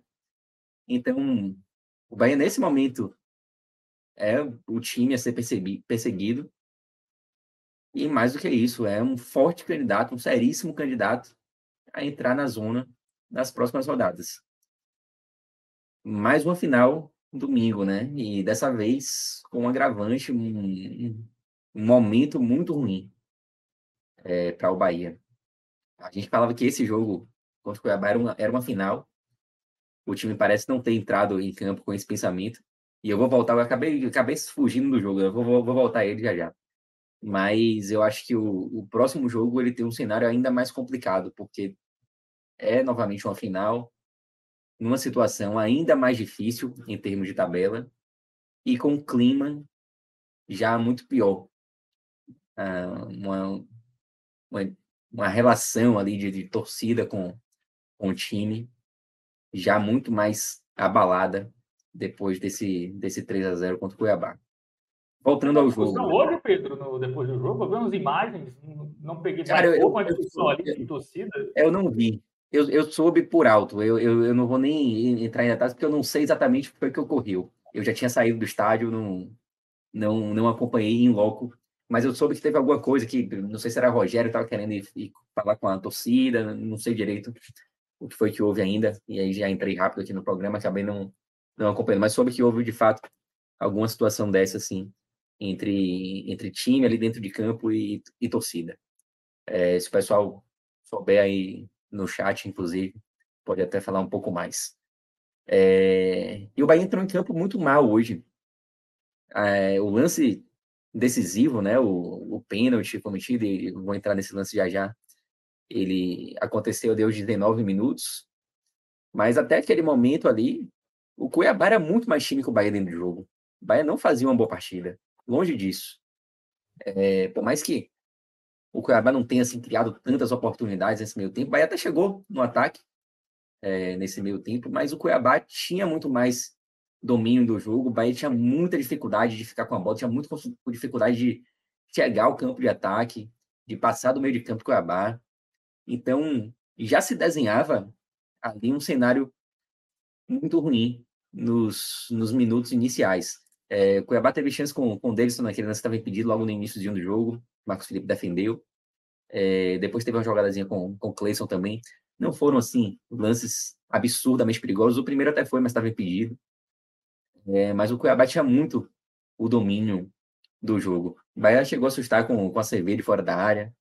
É, teve um escanteio também e Caldi quase alcança, mas é, a torcida já tinha entendido que até aquele momento ali, Cuiabá era muito mais e existia um temor, obviamente, do, do gol. O gol do Cuiabá parecia estar muito mais próximo do que o gol do Bahia. E aí aquele lance ali aos 19 que põe tudo a perder, né? É uma atrapalhada gigante é, de Camilo Cândido. É, ele, ele falha é, primeiro ao cortar a bola, não, a bola que estava nas mãos de Marcos Felipe. E ele já falha desde ali. E depois acaba defendendo, virou goleiro. E quando o cara tira a bola com a mão, não, não tem o que se questionar, né? Ele tira o gol com a mão. E aí é expulsão e pênalti. E, sinceramente, assim, velho, uma, uma decisão extremamente infeliz de Cândido. Porque, vai lá, se, se, se a gente tivesse já com um gol 0 a 0 40 minutos do segundo tempo, e a bola tá entrando e um jogador tira a bola com a mão, você até entende, né? Porque no final do jogo já é melhor tentar defender um pênalti, mas pô, com, com 20 minutos de jogo, é, o Bahia ainda tinha 70 minutos mais acréscimos, 80, quase um jogo inteiro pela frente. Você sair atrás do placar com 1 a 0 mas com 11 jogadores, é, 11 contra 11, né? É um cenário muito melhor do que você ter um pênalti contra seu time e vai atuar o restante da partida toda com o jogador a menos. Ah, mas o goleiro podia defender. Mas, e o jogo ia continuar 0 a 0 e o Bahia com o jogador a menos. Então, uma decisão completamente equivocada, assim, de, de Cândido. É, um tipo de, de, decisão, assim, que, que chateia, que não, não, não dá para entender, assim. Ele colocou o jogo a perder ali naquele lance. Foi, acabou sendo um lance decisivo. É, o cenário já não era bom, isso é muito importante que se diga, tá? O cenário já não era bom, o Cuiabá já era melhor em campo, mas obviamente que um lance daqueles complica ainda mais e para mim foi de fato o, lance que, que, definiu o jogo. Eu vou até aproveitar já que você tocou nesse assunto, né? Porque de fato foi talvez o lance que mais foi determinante para o andamento da partida. Eu acho que tudo que você mencionou, é, eu assino embaixo, assim. O Bahia já não estava jogando bem no começo da partida, estava sendo até é, dominado ali é, no começo, mas eu, eu, vejo que o Bahia muitas vezes ele comete falhas que complica totalmente o jogo, né? Aquele jogo do Goiás, por exemplo, né? A penalidade de Rezende ali, totalmente desnecessária. Então teve jogos que aí eu acho que entra muito mais na ideia do, do elenco atual do, do Bahia, que tem, assim, já mostrou, assim, o próprio jogo contra o Goiás é um jogo onde o Bahia vai tirar ali forças para revirar aquela partida. Mas é bom lembrar, naquela partida o Bahia tomou aquela virada, né? Assim, eu acho que psicologicamente não é um grupo tão tão pronto. Deu para ver isso em certos momentos desse campeonato. Se perder, aliás, a gente já tinha visto com o Paiva até de maneira mais recorrente antes. E eu acho que que o próprio Rogério Senni, né, que que agora tem até mais derrotas do que vitória, até agora não empatou uma sequer. Hum, você vê que também ele, ele já não consegue entender e talvez fazer os jogadores estarem tão focados assim, porque esse é o tipo do lance onde o cara deixa. Teve o lance do Vitor Hugo, que também teve a expulsão, e depois o VAR até corrigiu. Mas o Vitor Hugo foi muito burro ali naquela situação. Deixa o cara fazer o gol. Se você tem convicção que a bola bateu no braço, deixa o cara fazer o gol. Porque ali o VAR ia interferir da mesma maneira e anular o gol. O Bahia ia ficar com dois jogadores a menos naquele, na, na, naquele contexto e perder mais um jogador para o jogo no, contra o Atlético Paranaense. Então, esse tipo de mentalidade assim, de alguns jogadores do elenco é o que me preocupa, sabe? Do Bahia nessa reta final. Eu acho que o Bahia tem condições de garantir a sua permanência. A gente até falou que a tabela é boa, mas às vezes, como o time responde a certas situações, quando sai atrás do placar nos últimos jogos, o Bahia né, não, não consegue é, sequer empatar. Então, toma o gol e tomou o gol e, e, tenta, e tenta, e tenta, como foi do jogo do Grêmio, do jogo passado, mas não consegue, é, muitas vezes, conseguir igualar a partida. E isso eu acho que é um fator que pode estar sendo determinante. Não sei se você pensa dessa maneira, mas me parece um elenco que psicologicamente não sabe lidar muitas vezes com situações dentro de campo, né? Não à toa, os dois gols que tomou, né? O 2 a 0 e o 3 a 0 falhas, e aí o Cuiabá aproveitando o contra-ataque todo aberto, né? É, não, sem dúvida. Concordo plenamente, Mioca. Não foram poucos os jogos em que o Bahia perdeu por falhas bobas, né? É, dá para listar vários aqui. E, de fato, desde a da era Pipe, sem dúvida nenhuma. E, e, tem alguns lances assim, eles ficam eles ficam marcados, né?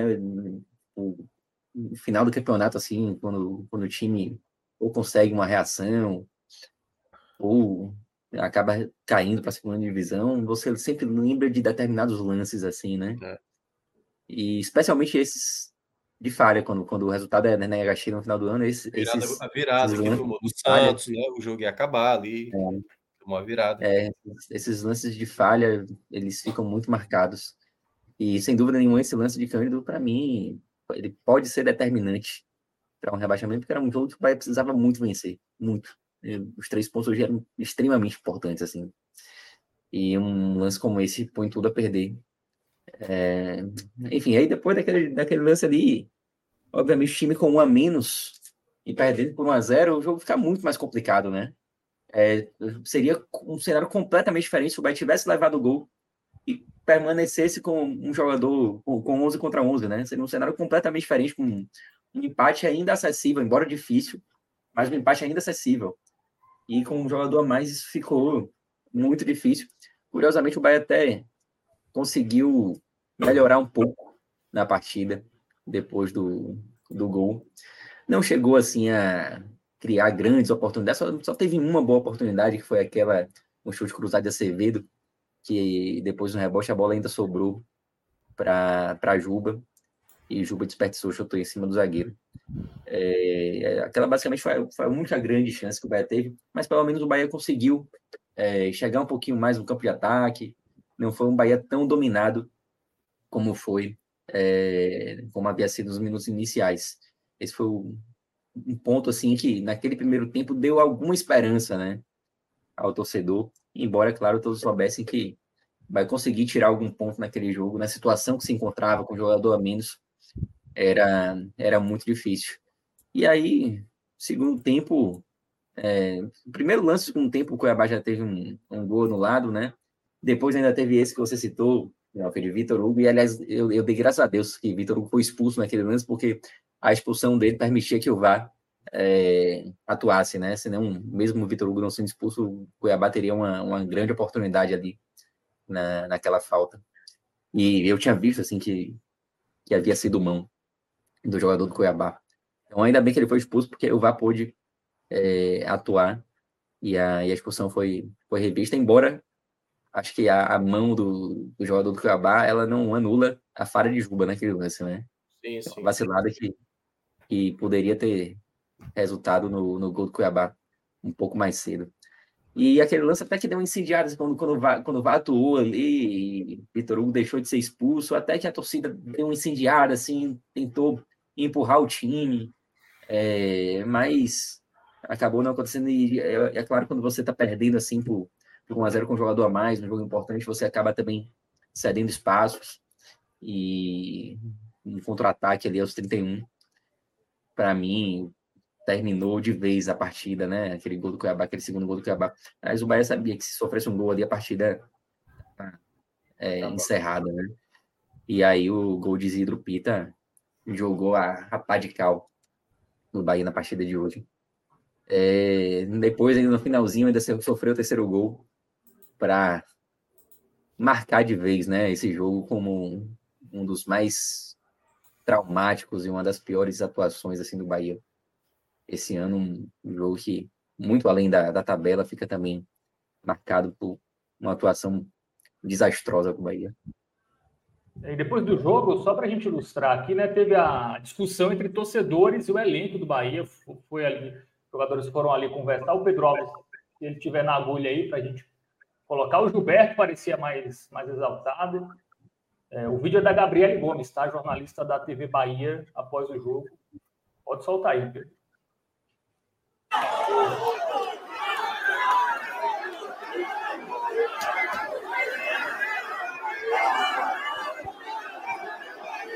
Sinceramente, esse momento assim, vai tomar 3x0, vai todo mundo pro vestiário. Vai todo mundo pro vestiário. É, exatamente. Exatamente. O, o, jogador queriam ganhar o que aí? Sério, eles achavam que ia aí, os torcedores iam dizer, ah, não, beleza, então tá bom ter perdido é. 3 a 0 em casa. Assim, não ia ganhar nada com isso. É, talvez a ideia. É, talvez a ideia é o seguinte: vai ter o jogo no final de semana, o jogo no domingo, contra o Atlético Paranaense. Uma tentativa de dizer, galera, é, hoje jogamos mal, não sei o quê, mas sem vocês, domingo não tem como ter o, o apoio. Não é o momento, né? Não é, não é momento de conversar, Minhoca. Ninguém vai conversar assim no, no momento. No outro dia, que é tudo É, uma coletiva amanhã. 3 a 0 uhum. dentro de casa, não tem como, entendeu? Assim, por tudo que aconteceu no jogo, não tem nem razoabilidade aí. De um lado ou de outro, tá todo mundo indignado. Jogadores também estão irritados com a situação, né? Então, aí para gerar um problema maior, poderia. Ainda bem que aconteceu nada é. grave, né? Mas, responsabilidade, eu não tinha visto mas, isso aí, né? Eu achei. Desnecessário, desnecessário. Totalmente desnecessário. Não, e responsabilidade, pô. É. Muito desnecessário. Primeiro, primeiro, assim, não precisa nem chamar o torcedor do Bahia para ir domingo. O torcedor do Bahia está em todo jogo. Todo jogo o torcedor do Bahia bota mais de 30 mil pessoas, já perdi as contas, assim, de quantos jogos, assim, o Bahia coloca 30 mil pessoas seguidamente. A última vez que o Bahia não colocou 30 mil pessoas foi contra o Volta Redonda. Então, não precisa nem pedir. O torcedor do Bahia vai estar lá domingo. E se quer pedir, pede depois, pô. Tomou 3x0 do Cuiabá. Vai pro vestiário, pô. é, vestiário, vai falar com o torcedor pra quê? É, até tava procurando, eu fui procurar o um vídeo, né, para a gente colocar aqui. Até vi alguns torcedores elogiando que pelo menos os jogadores deram uma cara tapa, né, foram falar com a torcida. Teve uma parte da, da torcida do Bahia que até achou a atitude ali, mas claro, né, podia ser algo pior, né? O Gilberto estava exaltado. Se alguém jogasse uma garrafa nele, por exemplo, poderia. É, bastava algo... um, bastava um aí sair do ponto. né? É. é. aí gerava eu acho assim, mostra que os jogadores eles não estão alheios à situação, não é aquele elenco que tá frio, não tá sentindo e tudo mais. Só que o meu ponto é, o que é que o que é ganhar com isso, sabe? Depois, logo depois de acabar um jogo assim, quem vai querer acabar o jogo? Você leva de 3 a 0 em casa, você tá por aproveitamento dentro da zona, porque o, o Bahia hoje ele só não tá na zona de rebaixamento porque foi adiado o jogo entre Cruzeiro e Vasco. Se tivesse rolado o jogo, e conforme estava marcado, o Bahia estaria na zona de rebaixamento. Podia estar até a dois pontos, empate, a três pontos empate. de sair da zona. Não, se fosse empate, se fosse empate. Porque se tivesse ah, um se fosse empate, verdade. Porque se tivesse um vencedor, ele ia ficar. Mas enfim, ele ia estar empatado com, com uma equipe que estaria na zona, né? No caso. Enfim, eu tinha, eu tinha esquecido disso, que só um ia passar e o outro ia continuar ali Isso. abaixo do Bahia. Mas, mas enfim, diante de todo esse cenário, ninguém vai terminar o jogo ali e vai sabe, conversar com o jogador, etc. Não tem, não ia ter ganho nenhum ali. Eu acho que não cabe realmente. Assim, o torcedor, ele muitas vezes fala: "Ah, tem que aparecer alguém para dar satisfação, etc". Mas tem momentos que não é para dar satisfação não, sabe? Tem horas assim que você tem que ah, deixar baixar o fogo mesmo, acalmar os ânimos e aí depois falar, sabe? É, é. o resultado ruim para mim, o capitão da equipe, o treinador vai lá, fala, e é uma fala que assim, a galera não vai aceitar. Não, é Ramos, o cara não quer nem ouvir isso também. O cara, tipo assim, não, no próximo jogo a gente vai se empenhar mais. É isso que o cara, assim, e o cara não acredita, entendeu? A única maneira de realmente mudar a situação é o time vencendo. E é um outro detalhe importante, que aí vou pegar também uma fala do Ceni, né? Quando ele até mencionou aquela vitória do, do Goiás que o Bahia teve. Aquela vitória foi determinante para aquela pausa para a data FIFA. E esse jogo contra o Atlético Paranense ele é determinante. Porque o Bahia só vai voltar a jogar depois do domingo daqui a duas semanas, que aí exatamente vai ser no jogo sábado, que é, é fora de casa ou é dentro de casa? É, Fora. Fora contra o Corinthians, né? Contra o Corinthians. Então vai, vai passar duas semanas. Duas semanas. O Bahia precisa vencer o Atlético Paranaense para ter, obviamente, não entrar dentro da zona de rebaixamento. Acho que não tem combinação que tire ou, tem. 40 tem, né? Tem, ainda tem, porque o, o Cruzeiro tem um jogo contra o Fortaleza, né? Pode dar uma Isso. combinação que, que mesmo assim tire o, o, coloque o Bahia dentro do Z4. Mas mesmo assim, você tendo a vitória, você vai ter as quatro rodadas. Agora, se você não ganha, a gente falou aqui que dois pontos para o Bahia seria desastroso, né? Porque certamente entraria dentro da zona de rebaixamento. Então, nesse contexto, é, tem que ser vitória. É, é, exatamente o resultado da, da, da, próxima do próximo domingo. Porque isso não acontecendo, praticamente o Bahia se torna talvez até o favorito ali, talvez disputando com o Cruzeiro, a depender do que o Cruzeiro também consiga, né? E aí começa a torcida do Bahia abraçar o Vasco, começa o contexto, daqui a pouco ele vai mostrar, né? Os concorrentes, mas esse jogo do domingo é, é se tornou aquela final e a final para ganhar. A final para ganhar, tal qual era o jogo do Goiás, qual o jogo do Santos. O Bahia já ganhou algum desses jogos, mas também perdeu algum desses jogos. Então a gente sabe que não dá para confiar totalmente que o Bahia vai conquistar, não. Essa, esse resultado mesmo contra o Atlético Paranaense mal das pernas. É, né? E o Bahia se colocou no, e no final de semana. E, e, só um comentário rápido, Pedro. No final de semana é Vasco e América, Cruzeiro e Coritiba. Então a chance deles vencerem é grande. Se o Bahia não vencer, a chance dele entrar na zona e ficar ali a dois pontos, pelo menos, né, de sair, é, é grande. Né? Então é, aumenta a necessidade de vitória, de triunfo. Cruzeiro Curitiba é, é, em BH ou é em Curitiba? Curitiba.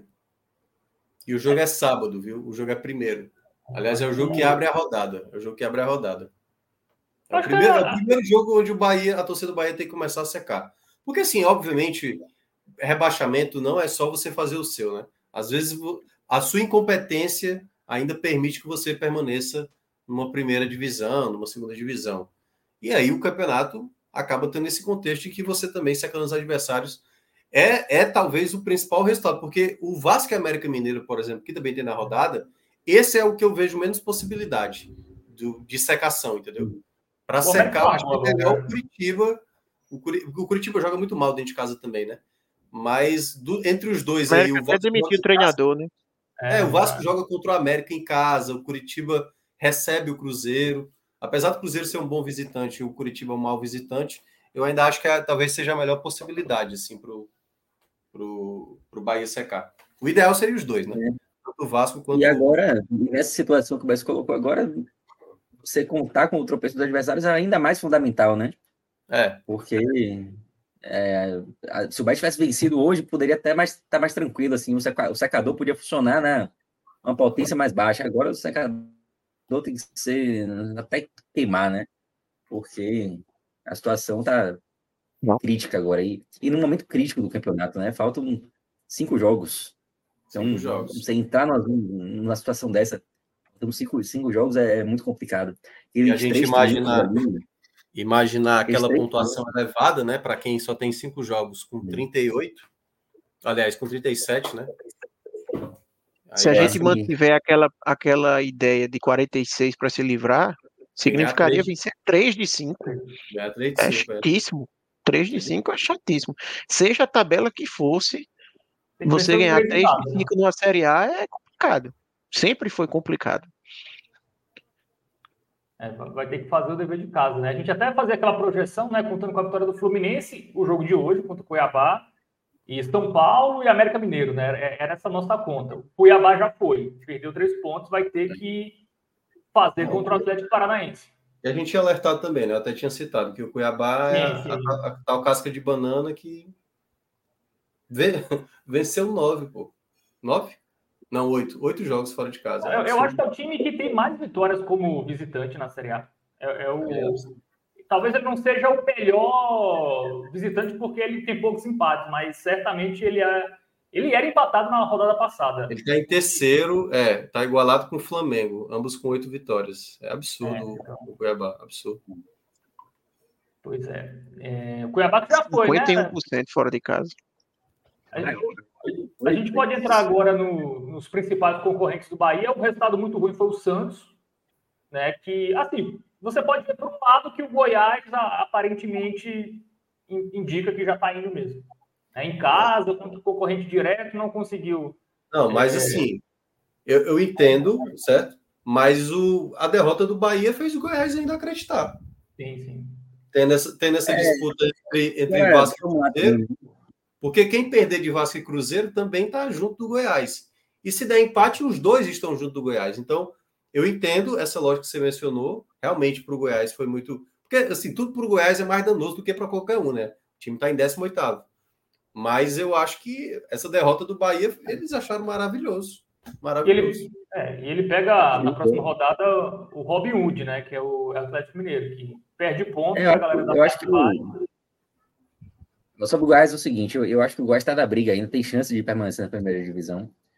Mas eu acho que o Bahia não precisa olhar para o Goiás. Porque não, se, se é. você preocupar com o Goiás é porque já não, é. é eu, Bahia né? é, quando eu respondi, eu, eu falei na ótica do Goiás, certo? O Goiás ele se animou com a derrota do Bahia. Maravilha, beleza, maravilha. Sem dúvida. Então, para eles. Mas tem uma questão que são duas vagas ao invés de uma, né? Isso, Quanto mais sei, Goiás. É, não, é isso que eu estou dizendo. Pela, pela ótica do Goiás. O Bahia é um dos nossos, ou Vasco ou Cruzeiro, ou os dois, entendeu? Ou, ou, ou exatamente Vasco e Cruzeiro. Então, na lógica do Goiás, a rodada não foi boa, não foi boa, mas ao mesmo tempo ainda está na disputa, né? Assim, é uma tabela difícil, mas eles têm um jogo contra o Cruzeiro, que é praticamente um confronto direto. Eles têm o América Mineiro na última rodada. Então é quase como eles já estão colocando seis pontos aí, ficando com 41. Vão precisar fazer talvez mais quatro, né? Porque teoricamente o ponto que eles tinham que somar, deixaram escapar. Vai ter que somar um ponto aí onde teoricamente não projeta o Grêmio, Atlético Mineiro ou Fortaleza, fora de casa. Os quatro pontos aí é difícil acho que vai ser rebaixado. É, assim, o Goiás, ele tem que torcer muito pro, pro, pro corte ser baixo, né? Assim, ou pelo menos na média, 43. Se, se for mais alto, vai ser muito difícil ele conseguir chegar nos 45 pontos. Assim, tem que somar 10 pontos em 5 jogos. Muito três, empatar um, sabe? Tem que ser quase uma campanha perfeita para quem está numa, numa posição dessa na tabela, é muito complicado. Por isso que eu concordo muito com o Pedro, assim, eu acho que o Bahia não tem que olhar o Goiás. Porque... Não, concordo, concordo. O Goiás ter escapado, para o Goiás ter escapado, o ponto de corte não foi tão alto. Então é a notícia boa para o Bahia. Aí se ele caiu, é porque tinha que cair mesmo, não tem para onde é. correr. É, a gente sempre, toda a live aqui, a gente tenta. Ah, esse time ainda está brigando contra o rebaixamento, esse, esse já se livrou. Hoje, é, Fortaleza Internacional abriram seis pontos, né? É, da zona. E o, Eu quero Cuiabá. Saber se Minhoca vai dizer que o São Paulo ainda está preocupado é. com o campeonato. quero saber se ele vai dizer. Meu amigo, não existe negócio disso. O, o Cuiabá abriu sete.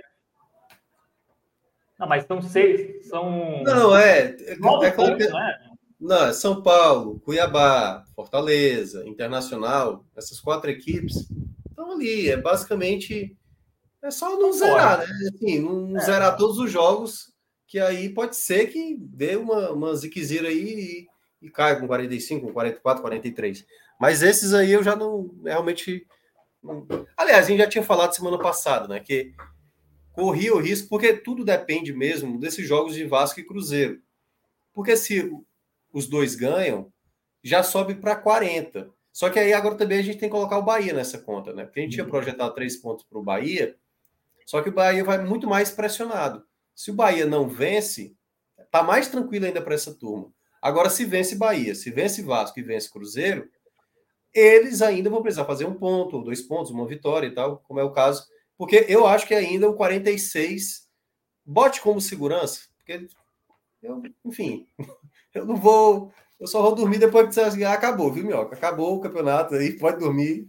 Então, beleza, agora eu posso dormir. Acho que a turma acima do Santos, eu acho que a turma já foi. É, e eu digo mais, Santos e Corinthians estão bem encaminhados aí a se livrar dessa briga também. O Corinthians tem, por exemplo, um Coritiba ainda. É beleza que é a última rodada, né? Mas assim, se ele soma, se a gente coloca três pontos aí nesse Corinthians, já vai a 44, e esse Corinthians que dificilmente perde um jogo, é, ele arrumar dois empates aí, que para ele é segunda-feira, ele arrumar empate em qualquer jogo, então. É, é um dia normal para ele arrumar um empate, então acho muito difícil. O Santos também, se agora... ele arruma uma vitória aí, se ele ganha do São Paulo, por exemplo, nesse jogo agora que vai ter na, na Vila, ele encaminha muito. Ah, aí, assim, acaba, aí acaba, acaba. E Eu acho que essa, é exatamente. Essa rodada, ela, o Bahia ter perdido, sim, além de tudo, ele, ele se tornou muito a mira de, to, de, de, de Vasco e Cruzeiro, assim, muito assim. E não é que ele se tornou a mira, ele se tornou quase que a única mira para esses times. Porque criou um gap ali de quatro pontos, né? Quatro pontos nesse, nessa localidade da tabela é muita coisa, quatro pontos. Oh, não, é, não é um detalhe, né? Só, só que, vamos lá, eu concordo plenamente com o que você falou do Corinthians, certo? É uma segunda-feira para ele buscar um empate com quem quer que seja. Pode até realmente empatar com, com o Grêmio. Só que o Corinthians, ele tem até de maneira recorrente, ele joga bem o primeiro tempo, o segundo tempo é um desespero. Hoje foi um desespero, sim, para segurar o empate. Sim. Ele ainda vai ter dois confrontos diretos contra Bahia e Vasco. Assim, ele, ele sabe que, assim, tudo bem, talvez ele jogue por dois empates aí. Empata contra o Bahia, empata contra o Vasco, porque ele... Empata para ele tá excelente, né? Como ele está na frente, né? Mas a partir do momento que se ele perde algum desses jogos, por exemplo, se ele dá três pontos para cada um aí, ele volta de novo para a disputa, imaginando que ele perde fora de uhum. casa contra o Grêmio, entendeu? Então é. o risco do Corinthians, mesmo eu achando que o Corinthians também não vai cair, porque é o time mais, né, eu, eu falo, é o time que tem mais luz aí, que tudo dá certo na situação para o Corinthians. O único contexto que o Corinthians volta para essa briga é se o Corinthians perde para o Grêmio e soma no máximo um ponto. Eu vou, eu vou até colocar assim: ele perde ou para Bahia ou para Vasco, e aí ele só faz um ponto aí nesse, nesse, nesse outro duelo. Sei lá, empata com Bahia e perde para o Vasco. Ou no caso, perde para o Bahia e empata com o Vasco. Se o Corinthians fizer só um ponto, faltando duas rodadas, aí o Corinthians vai ter que jogar a Vera, mas ainda tem uma tabela boa, né? O Inter pode estar largando já o campeonato e o Curitiba já rebaixado.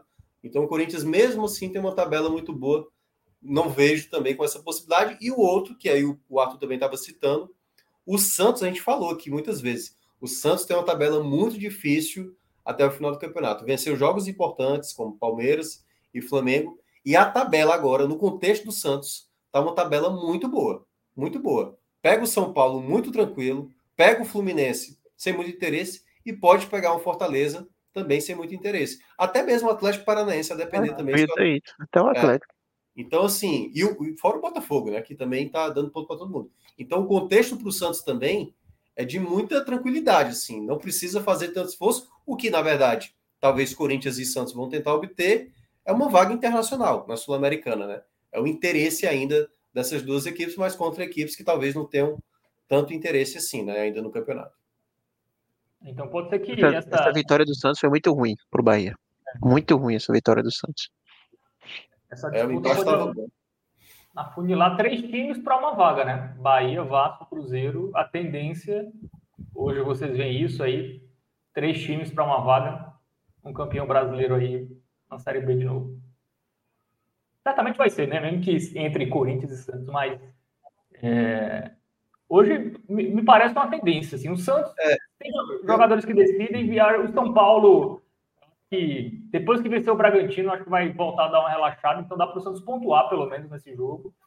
Eu, eu concordo com gente... o o Corinthians lembra... tem que abrir o olho mesmo. Porque é, se ele lembra... perde o Grêmio, ele, ele Não, e a, e a, tendência é alta. O Corinthians joga muito mal fora de casa, né? Enfim, tem que torcer pro.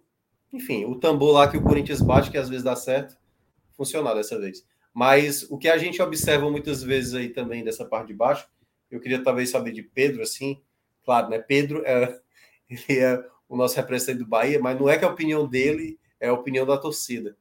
Mas se fosse para escolher um, um, dos, dos dois aí, entre Vasco e Cruzeiro, pela tabela que cada um tem, claro, o Cruzeiro tem um jogo a mais, é, qual seria o adversário melhor para ficar disputando aí, rodada a rodada, observando aí, ali naquela linha de corte que a gente colocou, né? Faltando quatro rodadas, quem é melhor para ficar tentar a pontuação e secar o adversário, assim. Vasco ou Cruzeiro? É igual. Não é, nem só, não é nem só pela tabela, mas pelo, pelo desempenho atual, assim. Eu acho que o Cruzeiro tem mais chance de cair do que o Vasco hoje. O Vasco, eu, eu consigo ver uma, uma, um momento do Vasco superior, assim, ao, ao do Cruzeiro. É algo que eu nem achava no início do campeonato. Para mim, no início do campeonato, o Vasco era muito mais candidato a rebaixamento que o Cruzeiro. É. Embora fossem duas equipes que a gente pintasse ali como equipes que iam estar aí nessa parte de baixo, né? É, mas hoje, eu, eu acho que o Vasco vive um melhor momento. E a tabela do Vasco, eu acho uma tabela que é, não, não é fácil, mas tem alguns pontos positivos, como o próprio, próprio jogo do, contra o América agora. Aí, se bem que tô, tô olhando aqui agora, tô até, tô até repensando, porque o confronto direto é em Minas, né? É, e o Cruzeiro tem o Curitiba também, que é fora de casa e é um lugar interessante. Eu, eu vou, vou, mais pelo, pelo desempenho, assim. Pelo desempenho, eu acho que o Cruzeiro tem mais chance de ser um adversário melhor nessa briga, assim, do que o, o Vasco. Se o Cruzeiro fizer 39 pontos ali até, até o jogo do, do Vasco, dois empates. Empata com Curitiba, empata com o Vasco, por exemplo. Tá, tá bom? Mesmo correndo risco de. Ah, se o Bahia se, se empatar com o Atlético Tá dentro da zona. O, torcedor do, o torcedor do Bahia que não assinar tá pouco. Tá lindo, tá lindo. Até porque é uma grande, a dificuldade. Uma grande chance de ser três né? pontos agora no final de semana, enquanto o Curitiba. É, é porque o grande problema na 35 rodada, o jogo do Cruzeiro é mais acessível do que o do Bahia, né? Mesmo os dois jogando fora de casa. E aí poderia abrir quatro pontos de vantagem. O Bahia, o Bahia se obrigaria assim a ficar, ficar uma rodada faltando, ficar uma rodada sem poder alcançar e ainda faltando três rodadas é muito ameaçador, assim. É por isso que o Bahia tem que ganhar muito o Atlético Paranaense. Não tem outro, outro cenário, não. É, não tem, não tem outro é cenário. Absurdamente. Se perde, pode começar. É, praticamente o Bahia é. se torna. Assim, teria que acontecer toda a desgraça possível para o Cruzeiro, né? Que foi aquele ano de 2019 com, com o Ceará.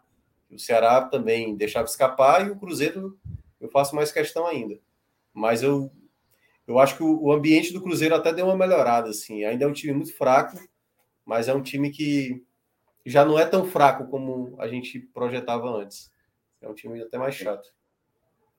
Agora sim, acho que essa análise toda ela, ela conclui de vez assim que o, a derrota de hoje foi trágica, né? Tipo, foi. É quando a gente começa a ver os jogos dos adversários, aí a gente percebe o dano de uma derrota como a de hoje, né? Um resultado que realmente complica muito a vida do Bahia. Não, e assim, Vasco e Cruzeiro, o Vasco tem um jogo a, mais a fazer e o Cruzeiro tem dois jogos a mais. Isso não quer dizer que eles vão somar pontos, mas assim, só, só restam cinco para o Bahia, sabe? Cruzeiro tem sete, por exemplo, então ele tem mais oportunidades. Se a gente fala aqui que cada um deles com nove pontos se livra, o Cruzeiro somar nove pontos significa ele vencer três de, de sete. Para o Bahia significaria três de cinco, sabe? É, é uma diferença bem razoável. O Bahia hoje, ele se tornou aquilo que a gente falou do Vasco. O Vasco, ele antes era o fiel da balança para saber quanta pontuação ia chegar. Eu acho que o Bahia se tornou isso. Pelo fato dele ser a equipe que tem menos partidas a fazer, dessas que tem os 37 pontos, né? E o fato de que é, Vasco e Cruzeiro agora ainda pegam Coritiba, América, enfim. O, o Bahia é como se na teoria, entre, entre esses de 37, moralmente, é como se ele fosse o que está mais atrás pelo fato de ele ter jogos a menos, né? Então ele vai muito ditar quanto o Vasco e Cruzeiro vai ter que fazer. Agora, eu acho que a tabela do Vasco ela é chatinha, tá? É, as duas últimas rodadas do Vasco ali são bem, bem não, é, chatas. Exatamente. É, é, é ele, ele, ele não pode chegar precisando de muita coisa ali no final, não. É. Pega Grêmio e Bragantino é Mas, complicado. Ó, só Mas eu acho o Vasco né? o melhor time dos três, tá? Desses três aí, eu acho o Vasco o melhor time, que joga uhum. o melhor futebol hoje. Só, a equipe só mais regular. É, isso é. Só um outro detalhe também sobre esse jogo do Bahia sobre o Atlético Paranaense. A vitória também ela traz um outro componente. Porque confirmando a vitória do Bahia sobre o Atlético Paranaense, imaginando que o Corinthians não vence o Grêmio, vou até colocar um empate, certo? Um empate quando tiver Corinthians e Bahia, vai estar 42-40 ou 41-40, entendeu? O jogo, o jogo para o Corinthians vai se tornar também de muita pressão, entendeu? Então, a vitória sobre o Atlético Paranaense, ela pressiona o Corinthians quando voltar da data FIFA.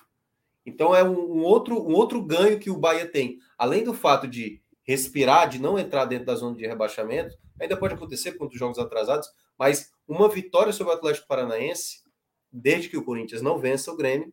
Isso faz com que o jogo, o, o Bahia pode tentar se aproveitar também dessa pressão que o Corinthians. É claro, é sempre difícil jogar na Neoquímica Arena, o Corinthians joga muito bem lá, mas queira ou não, o Bahia pode se aproveitar de alguma forma de um jogo onde o Corinthians, beleza, pode jogar pelo empate, mas o Corinthians também vai querer logo vencer, né? Para ele ficar logo tranquilo.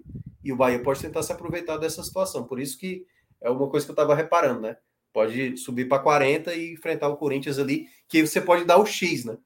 Que aí, claro, enfim, tudo vai depender do que acontecer no final de semana. É, apesar da, da tabela do, do Vasco ser ruim, né? Grêmio e Bragantino, o Cruzeiro também tem Botafogo e Palmeiras, que, em tese, também vão estar brigando por alguma coisa, né? Nessas duas últimas rodadas. É, o Botafogo a gente sempre tem que botar um asterisco, né? Porque a gente não sabe o é. quanto vai estar definhando até aí, né? É. Como a 37 rodada é muito difícil de simular. Muito difícil. A 38 também, mas a 37 aí é bem difícil. Aquela coisa, por exemplo, se o Palmeiras já tivesse sido campeão na última rodada, isso é péssimo para o Bahia, por exemplo. Sim. Entendeu? Porque aí o Palmeiras vai ter largado aí já. Eu acho a tabela do Cruzeiro bem boa, viu? Porque assim, ele vai pegar agora Coritiba, Fortaleza, Vasco e Goiás. Nesse meio tempo aí, ele vai ter um Coritiba rebaixado, mas embora esteja lutando, né? Confronto direto com o Vasco e com o Goiás, e um Fortaleza que vem mal no campeonato. Então, são quatro jogos acessíveis, podemos dizer assim, né? Não é garantia de nada, mas são jogos acessíveis. E depois ele pega um Atlético Paranaense que pode estar tá disputando mais nada no campeonato. Se, ou então, sei lá, tá seis pontos do G6 e a nove a disputar. É basicamente disputando nada, né? E aí ele pega um Botafogo que também já pode estar tá Aí, aí é uma interrogação total, né? Como é que vai ter esse Botafogo, assim como o Palmeiras. Mas o Palmeiras tem uma tendência de que ele pega o Palmeiras meio na briga, o Botafogo a gente não sabe, né? Se ele manter nessa toada, vai saber como é que vai estar. Tá. Mas ele tem esses cinco próximos jogos que ele tem ali são jogos assim, talvez se a gente fizer a comparativa, talvez seja os melhores, o melhor pacote de próximos cinco jogos, talvez seja esse do Cruzeiro. Ele não pega, por exemplo, nenhuma equipe do, do que está acima do Fortaleza na tabela, por exemplo. Ah, não, tem o Atlético Paranaense. Né? Pronto. Tem o Atlético Paranaense, que é uma equipe também que, como eu falei, pode estar tá lá já sem disputar nada, né? Então, é um recorte mais acessível, né? O Bahia, querendo ou não, ele pega o Atlético Paranaense agora. E ele depois pega o Atlético Mineiro na última rodada, que também pode estar tá sem disputar nada, mas enfim, talvez a chance do Atlético Mineiro estar tá sem é, disputar nada é menor do que o Atlético estar tá sem disputar nada. O Cruzeiro, o Cruzeiro é, eu acho que é muito da vibe do, do Bahia nesse momento, assim. A grande vantagem do Cruzeiro é saber que tem dois jogos ainda a mais a disputar, né? No campeonato, sendo um deles dentro de casa, um confronto direto contra o Vasco. Então, o Cruzeiro pode negociar aí pontos, se, arrisca, se arriscar até para errar, por exemplo. Por exemplo, 0 a 0 contra o Curitiba, vai para cima. Vai para cima. O empate, se perder, vai ser ruim, mas dá para arriscar. É, esse é o problema do Cruzeiro, né? Ele não sabe ir para cima. Ele é um time que, tanto que ele joga melhor fora do que em casa. Não, é. Propor jogo. Cruzeiro é, o, é o, o, time de piores ataques e tem uma excelente, uma defesa é. excelente, né? Ali do, do naipe da toma de cima. É. Inclusive, Mas... algo que, que pode até decidir o Cruzeiro dos times que estão na parte de baixo, ele é o único que tem saldo de gol positivo inclusive. É louco isso, né? Pois é, bem maluco é. isso. Então pode até ser, se empatar em vitórias também, pode ser algo que decida. Mas eu né? acho que não, eu acho que o Bahia nesse ponto. Ele, o Bahia foi péssimo esse 3 a 0 porque antes ele tinha até uma boa vantagem para o Vasco, né? Mas agora o Vasco. O Vasco pode até passar, assim, o Vasco. Deixa eu dar uma olhada aqui. É, o Bahia é menos 8 de saldo. E o Vasco está com menos 9. Isso. Mas, por exemplo, se o Bahia perde só de 1 a 0 o jogo de hoje estaria com menos 6, por exemplo. E o Cruzeiro Pesa... tem dois positivos ainda. É, o Cruzeiro, o Cruzeiro, é, o Cruzeiro tem uma vitória a menos, é bom lembrar, né? É bom é. lembrar. Sim, então, se ele iguala com Bahia e Vasco, ele perde no critério de desempate. Então, é, desde que o Centro chegou, não teve nem empate, né? Foi só vitória e derrota. É.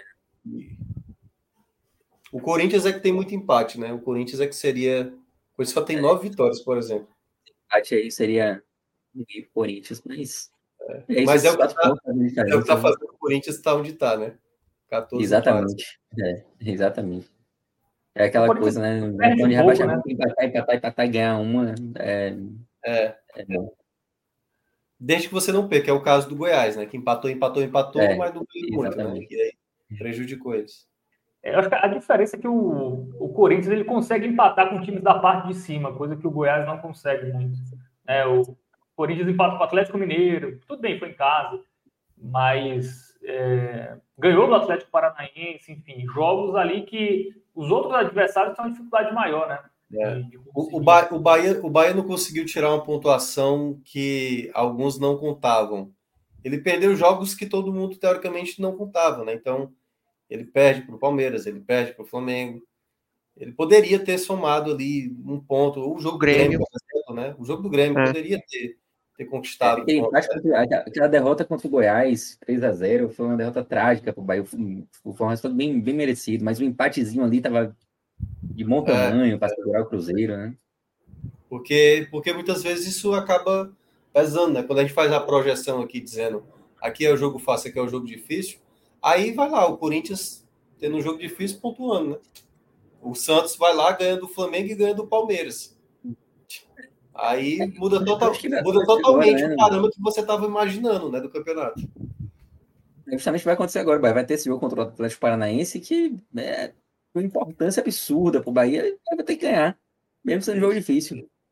Não tem mais isso. Vai estar tá numa situação ali que não dá mais para analisar o, adversário, né? Vai precisar é, pontuar, seja lá quem for. Porque se for pontuar só contra quem é possível, aí o rebaixamento é certo. Apesar de eu achar a tabela do Bahia, dá, dá para achar três vitórias aí, tá? E três triunfos, melhor dizendo. Não, dá para falar vitória. É que dá, dá, mas com o futebol que apresentou nos cinco últimos jogos, não vai. É. é.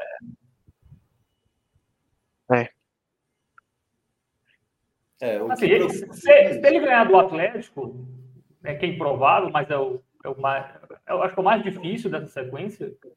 São Paulo de férias, Atlético, é, América já. Tudo bem que tem a mala branca, né? Também a gente tem. É, mas eu, eu acho que isso... O problema é muito o que Pedro falou, assim, o Bahia é... não, não passa confiança. Porque assim. Que, que vai a, vencer essas partidas. Quando a gente foi falar a tabela do Bahia, quando estava restando oito jogos, a gente falou: o Bahia tem um presente para ele, que é o Fluminense, time C e tal, para aproveitar. A dificuldade que o Bahia teve para vencer aquele jogo preocupou, né? Preocupou muito, que era. O que, o, que, foi esse jogo, assim? Relaxamento, que o jogo era tranquilo demais e tal. A gente está vendo que não, assim. Se a gente olha as últimas cinco atuações, desempenho, em termos de desempenho, o jogo do Grêmio foi o jogo mais aceitável do Bahia. Todos os outros jogos foram jogos contestáveis. E quando a gente fez a análise aqui do jogo, eu lembro demais aquela vitória sobre o Fluminense. Vários torcedores apareceram, alguns torcedores apareceram aqui dizendo: mas o importante é vencer. É claro que o importante é vencer. Claro que o importante é vencer. Agora, se você não tem o desempenho, não tem a perspectiva de melhora. Não tem, não tem. E como a gente estava citando, os jogadores se perdem durante, o, durante a partida, fazendo falhas bizarras e tal. E isso custa. O, o desenho do rebaixamento, como disse Pedro, são nesses detalhes, sabe? Nesses momentos primordiais. Porque na hora que uma bola sobra e um jogador faz o gol importante, isso é o que dá uma confiança a mais. É isso que fez o, o Santos se recuperar na tabela. O Santos, depois do 7 a 1 não perdeu mais nenhuma partida, o Santos. Nenhuma. Nenhuma. Acho que somou 11 pontos, se eu não me engano, de lá para cá. Então, assim, o Santos, ele conseguiu se reerguer como, como time depois daquela goleada. E a gente citava, olha, o Santos dificilmente, talvez, vai conseguir escapar depois dessa goleada. E tá aí, ó, cresceu de rendimento, são três vitórias, né? Três vitórias e dois empates. 11 é. pontos somados em 15. E nesse período, o Bahia só fez três pontos. Vocês e nos últimos que... 10 jogos perdeu dois, né? Vocês acham que se o, Bahia, se o Bahia não ganhar do Atlético, ele vira favorito a? Eu acho que sim.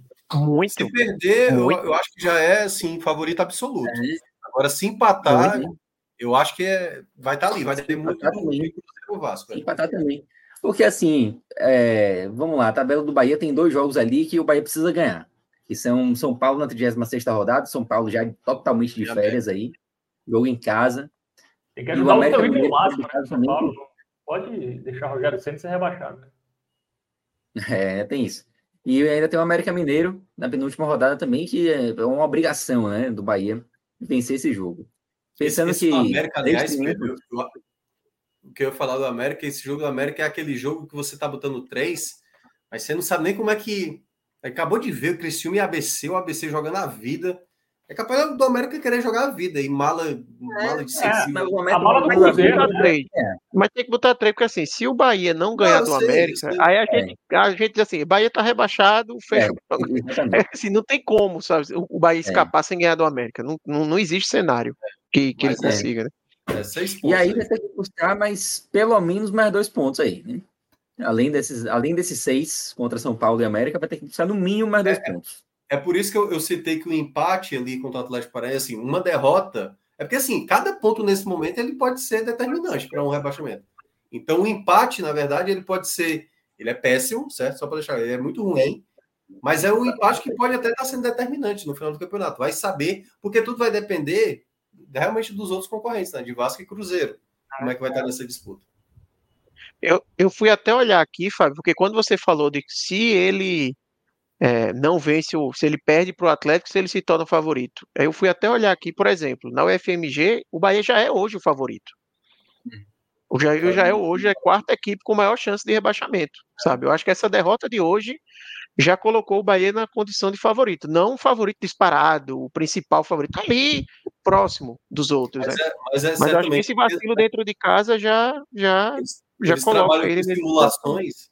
Eles trabalham com simulações, Arthur. E nessas simulações, pelo Bahia ter um jogo a menos, talvez na maioria das combinações que eles fizeram, o Bahia fica dentro da zona, né? Porque tem menos jogos a disputar, assim. É. Acho que eles nem medem muito. E ó, um outro detalhe também, que é dessa questão também do jogo do, do Corinthians.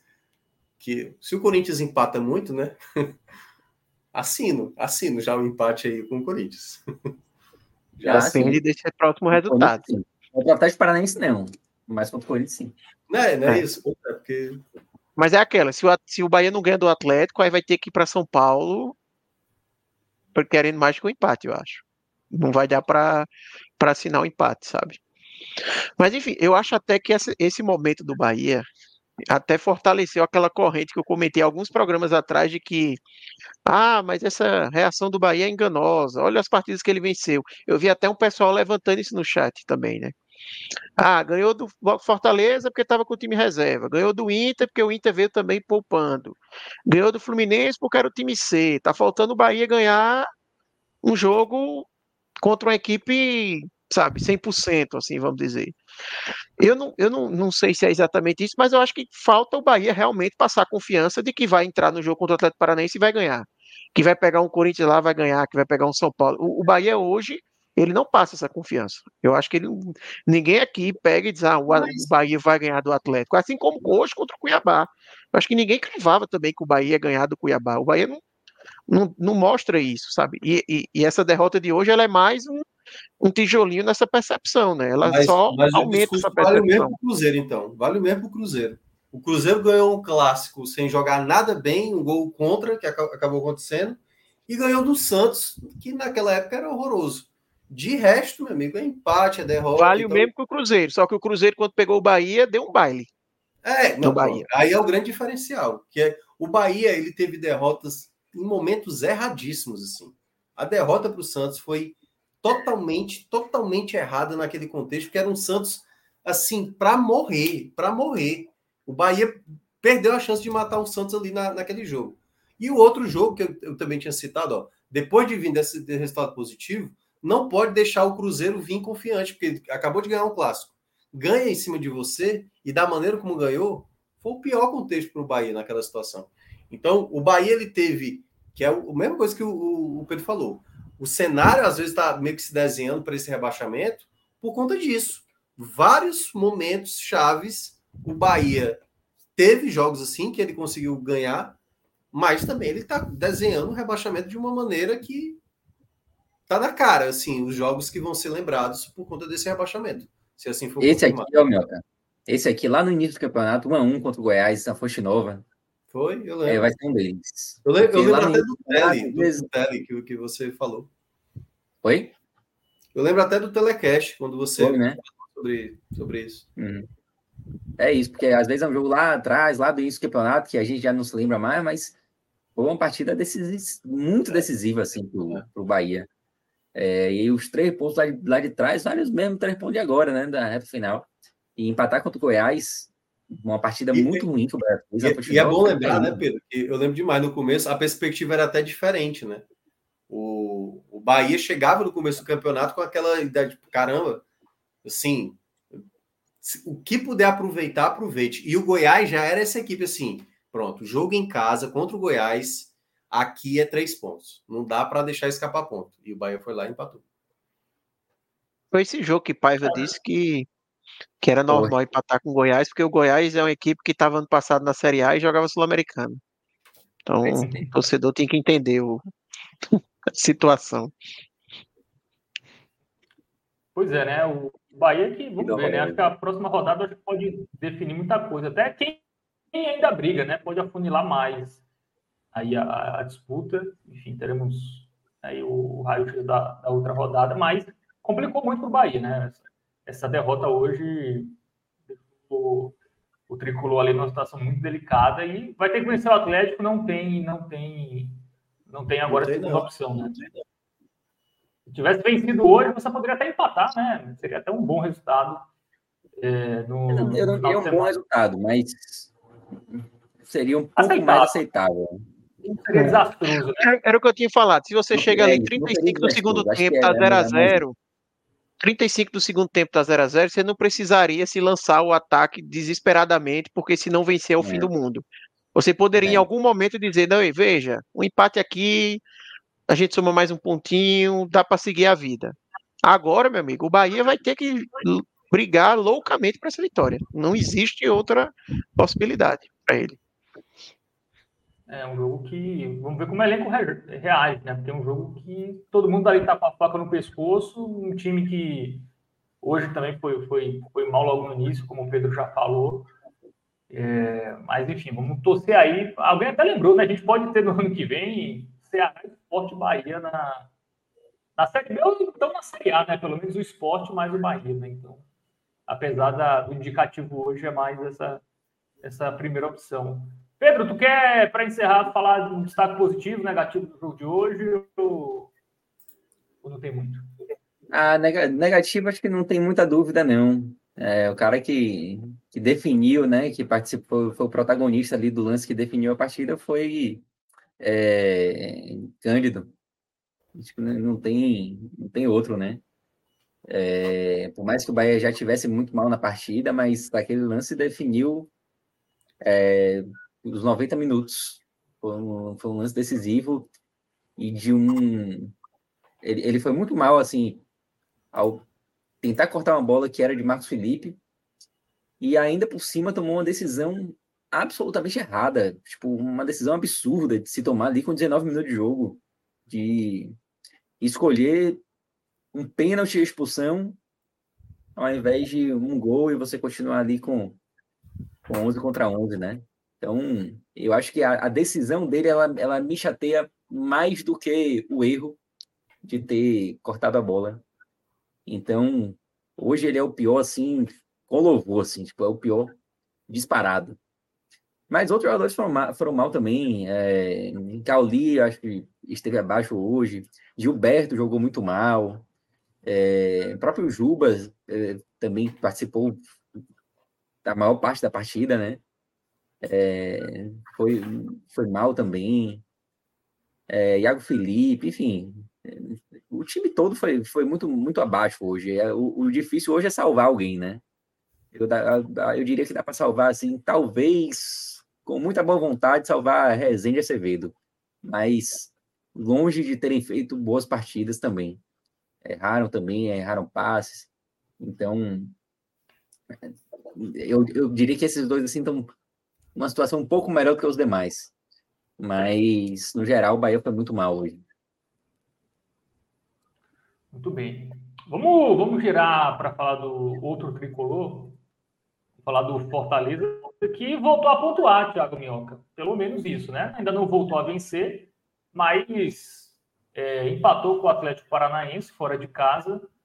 Que se a gente pensar num, em relação à Sul-Americana, né, que hoje é o objetivo real né, do, do Fortaleza, não dá, dá para dizer que foi um, um, resultado ruim, né? Até porque o Fortaleza nunca ganhou lá, enfim, tudo isso, mas o time abriu o placar, né? Poderia até, enfim, ter segurado a vitória, mas é, voltar a pontuar foi importante, mas a atuação houve evolução também é, em relação ao, aos outros jogos, enfim, um pouquinho aí do, do panorama do, do Leão.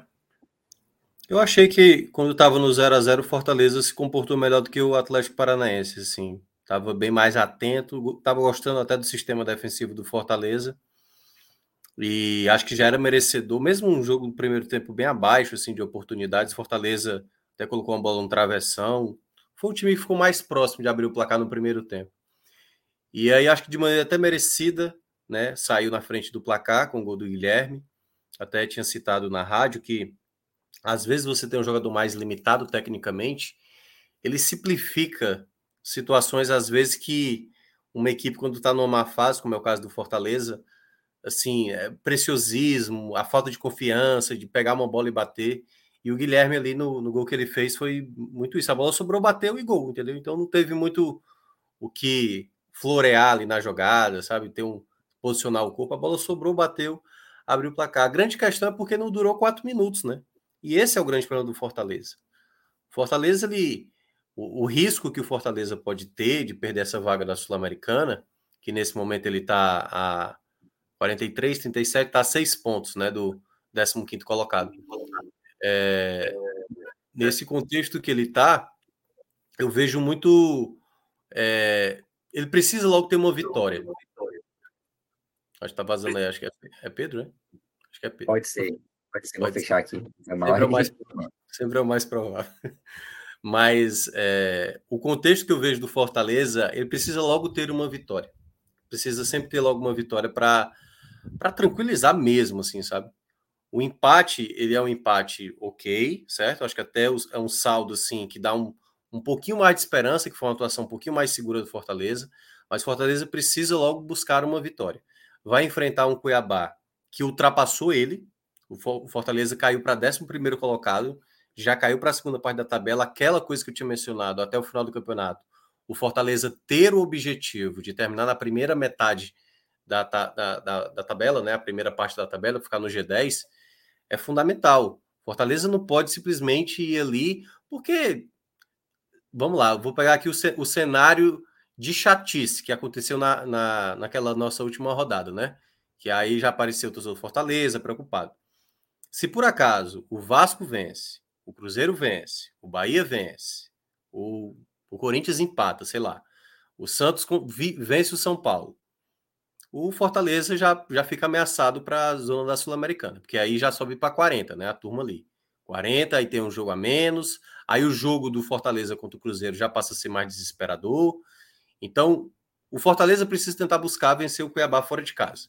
Não vai ser um jogo tão simples, mas enquanto ele não tiver a vitória, ele vai ficar com essa sensação de que. Sabe aquela coisa quando termina o campeonato, assim, terminou ali o ano do Fortaleza, tá tranquilo. E, tipo assim, a, a perspectiva, pô, vamos vencer mais nenhuma até o final do campeonato, é isso? Entendeu? Então, mesmo sendo uma tabela que até foi muito desgastante, né? O Fortaleza, eu citei aqui da outra vez, jogou quatro jogos fora, fora de casa, aí voltou para casa, enfrentou o Flamengo, aí já viajou de novo, foi para o Paraná, nem voltou para casa, já foi para o Mato Grosso. Acho que chega amanhã lá no Mato Grosso. Enfrenta o Cuiabá. Talvez o lado bom de enfrentar esse Cuiabá no domingo é porque o Cuiabá esteve na Bahia, então vai ter um dia menos de descanso, né? Vai ter um desgaste maior. Então Fortaleza tem que aproveitar esse jogo do Bahia para tentar vencer.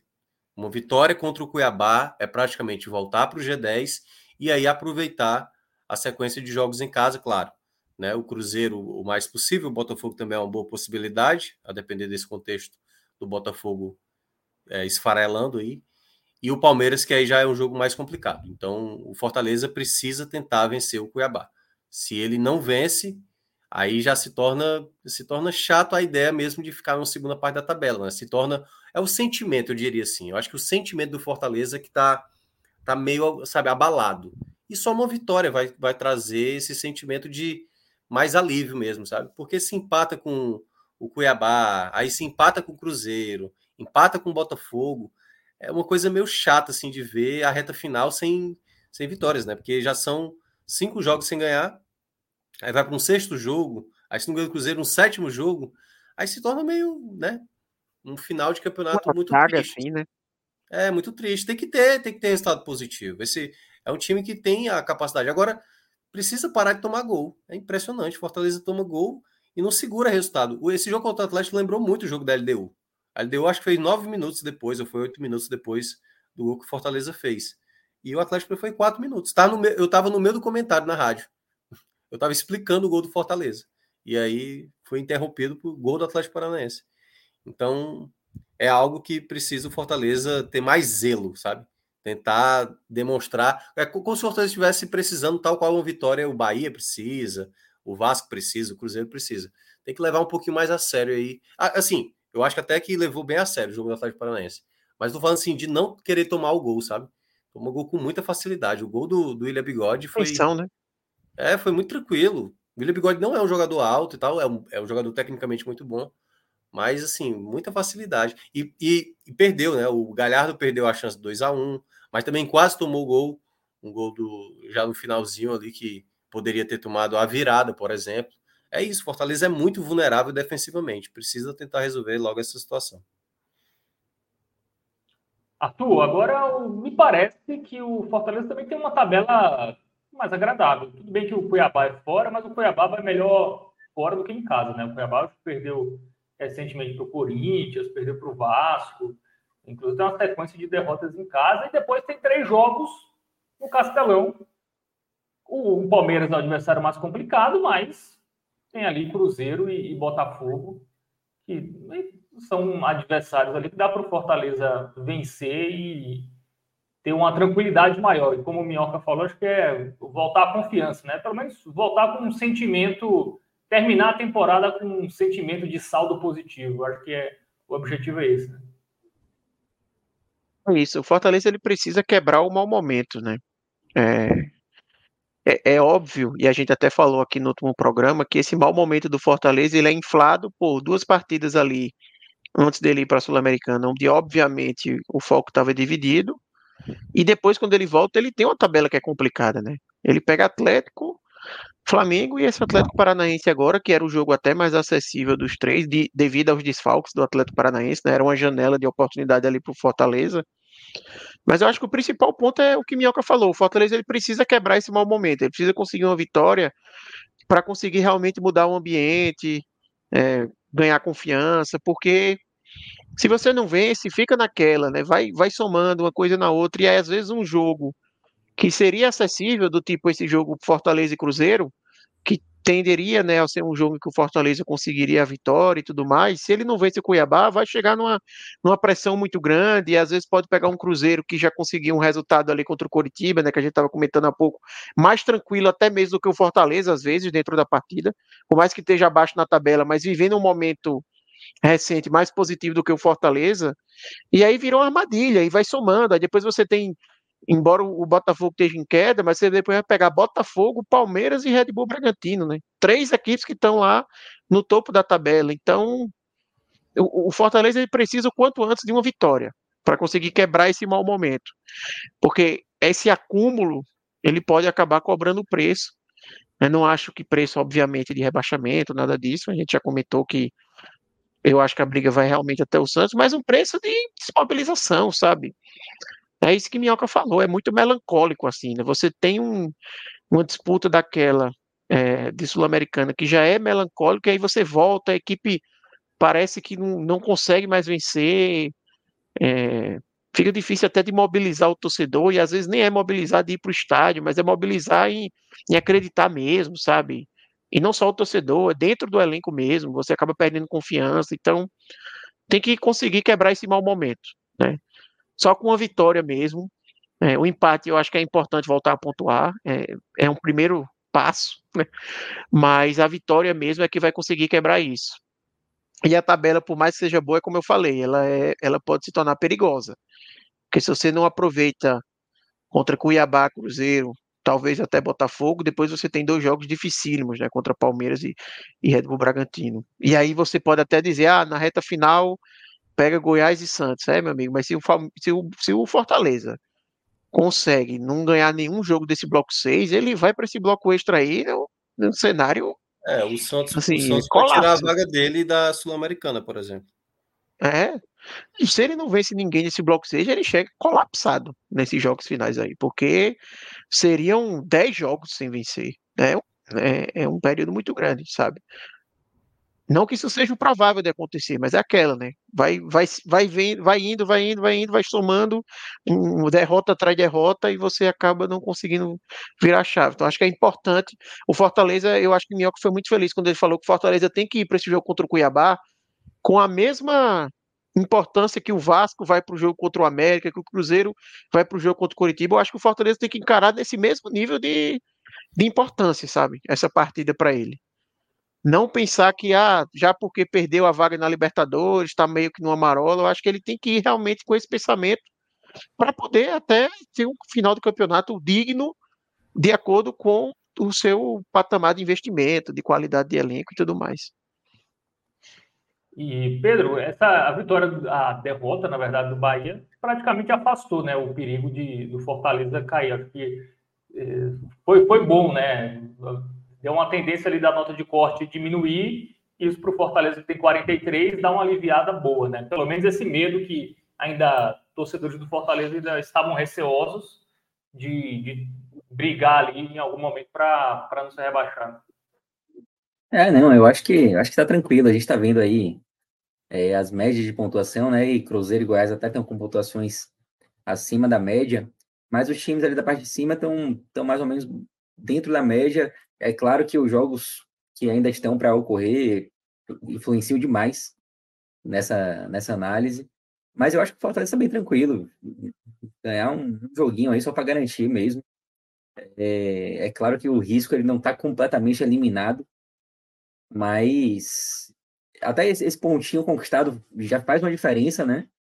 É importante em relação a uma possível, hipotética briga contra o rebaixamento que eu, sinceramente, nunca acreditei é, em, em, ver o Fortaleza mais envolvido nessa, nessa briga para não cair. Mas eu acho que é questão de tempo para o Fortaleza se livrar completamente. Acho que, sem dúvida nenhuma, a derrota do Bahia também contribui para essa tranquilidade um pouco maior, além, é claro, do ponto conquistado. Que o Fortaleza não tem nem muito o que a gente sabe. Acho que os dois lados da moeda, viu, Fábio? Porque assim, a, a derrota do Bahia, eu não acho que foi positiva para o Fortaleza, tá? Pelo porque Cuiabá, por né? mais que exatamente, é, porque por mais que é tenha tirado essa chance de queda, mas como a chance de queda já era muito baixa, eu acho que uhum. o, a contrapartida de você ter sido ultrapassado pelo Cuiabá, por exemplo, é pior. Empate, né? Exatamente. Americano foi, é o objetivo maior do Fortaleza foi, foi bem ruim, de fato. É, Exatamente. Mas, é, e aí é uma, é, uma, é uma coisa que eu falo muito, muitas vezes, assim, que é, é onde, onde cada time se projeta, assim. O Cuiabá, a gente projetava que o Cuiabá ia ser rebaixado. O Cuiabá tem seus méritos, quero deixar claro, até porque terceira melhor campanha como visitante, oito vitórias conseguiu, a maior, né, ao lado do Flamengo tem que ser respeitado. Mas o Fortaleza tem que botar como uma meta mega Não podemos ficar atrás do Cuiabá no final desse campeonato. Não podemos, assim. Temos mais time, nosso treinador é melhor e tudo mais. E olha que o Antônio Oliveira está fazendo um grande trabalho no Cuiabá. Mas o Fortaleza precisa terminar na frente do Cuiabá esse campeonato, assim.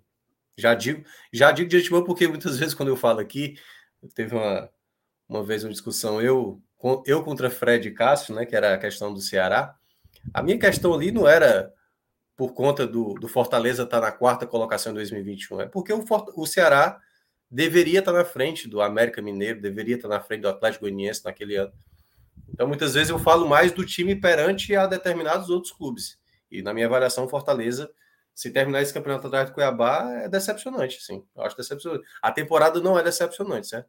Mas uma, essa reta final para o Fortaleza seria decepcionante para quem sempre teve na parte de cima com muita tranquilidade. Assim, Fortaleza é, terminar atrás do Cuiabá, do Corinthians, assim, eu acho que ia ser até bem bizarro mesmo. Pois é, acho que, acho que o Fortaleza até mostrou. Eu vi o jogo do Flamengo, não vi o jogo contra o Atlético, mas me parece que pelo menos está sendo um time mais competitivo, né? Então vai, é. vai arrumar uma vitória ali, vai arrumar um empate, vai acabar. A Sul-Americana, eu acho que só se fizer tudo errado, né? Só se realmente entrar numa espiral aí de, de maus resultados e também não conseguir fazer o dever de casa para isso acontecer. Vocês querem falar mais alguma coisa ainda do, do Leão do PC? Não, não tem muito o que falar, né? Acho que a briga é, essa. Não tem né? muito o que falar, não, é. é. Tem uma pergunta aqui, Pedro, é, foi do. Agora não sei quem foi, mas foi do Ricardo, perguntando se alguém já foi rebaixado com saldo de gol positivo. Até interessante, né? Eu, eu tenho verificar. Mas eu acho que não. Eu tenho aqui, peraí. É Série A, né? Que é o caso do Cruzeiro no momento, né? Ó. Oh. É, não sei nem se dá para buscar isso aqui no dashboard, falar a verdade. Eu, eu tenho aqui. É, deixa eu ver. Rebaixados. Já. Só que foi uma equipe que perdeu pontos no STJD. A equipe que conseguiu, que teve o melhor saldo dentre as rebaixadas foi a Portuguesa de 2013, né? Que tinha menos 4. Terminou com saldo de 4 positivo. Saldo de 4. E a pior foi o Náutico 2013, menos 57, meu amigo. menos 57. É gol. Ricardo é Berna trabalhou é ali. Não é gols sofridos, não. É. É, aqui a portuguesa é tá com os pontinhos nela. É, mas tá aí, ó, saldo com 4, tá vendo? Uhum. É. Ela, ela, perdeu 4 pontos aí e terminou com 44, é. né? Vai ajustar isso aqui. Mas é isso. Vamos, vamos se encaminhando aí para a parte final. Vou para a Bet Nacional, antes da gente ir embora, perder mais algum. Bet Nacional tem, tem, tem um cara que eu não vou dizer o nome dele lá do grupo, que tá me sacaneando aí falando de Bahia e Cuiabá, que eu vou, vou demorar para voltar da Fonte Nova, que vou estar pesado com resultado, não sei o quê. E a minha vingança hoje vai ser botar cenzinho no esporte. Eu já ia perguntar isso, que Pedro disse, não vamos ter outra oportunidade, ela surgiu, viu? Ela surgiu, surgiu. E hoje não tem por correr. Qual, qual é o time de Pedro aí da, da retaguarda? É, é esporte, eu acho que é esporte também. É esporte, esporte, é esporte. Na aí, dúvida, pode dizer esporte. Ele se recusou. Já respondeu aí, aí já, aí já aí vai se recusar, aí, aí como é que fica? É, pô, é, o Cenzinho tinha que rolar, mas se, se não fizer aqui, eu vou fazer no meu. O operador aí tá, tá sabotando a. Como diria Fábio. Vai a deixar... tá boa. Vamos, vamos abrir para ver a odd. A gente vai avaliar. Ninguém aqui vai colocar sem avaliar, não. A gente tem que fazer uma análise minuciosa. Aí, quase dois. Quase dois. Ótimo. Tá bom. Não botar isso aí é um crime. É verdade. Mas eu não sei, eu tô achando que esse negócio tá com cara de empate. É, eu também acho. Nada, pode, pode botar. O sem é o que?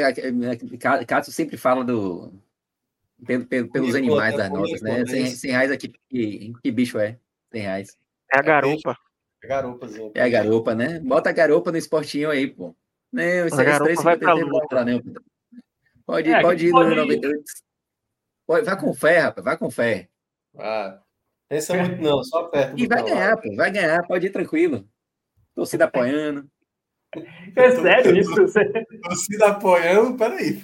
Torcida apoiando. Torcida apoiando, rapaz. Foi até no TT, foi até no TT. A torcida, né? tá, a torcida tá uma fagulha, assim, para esse, é, esse apoio. Vai, vai, vai começar o jogo ali apoiando. Vai, é, vai começar, vai, mas...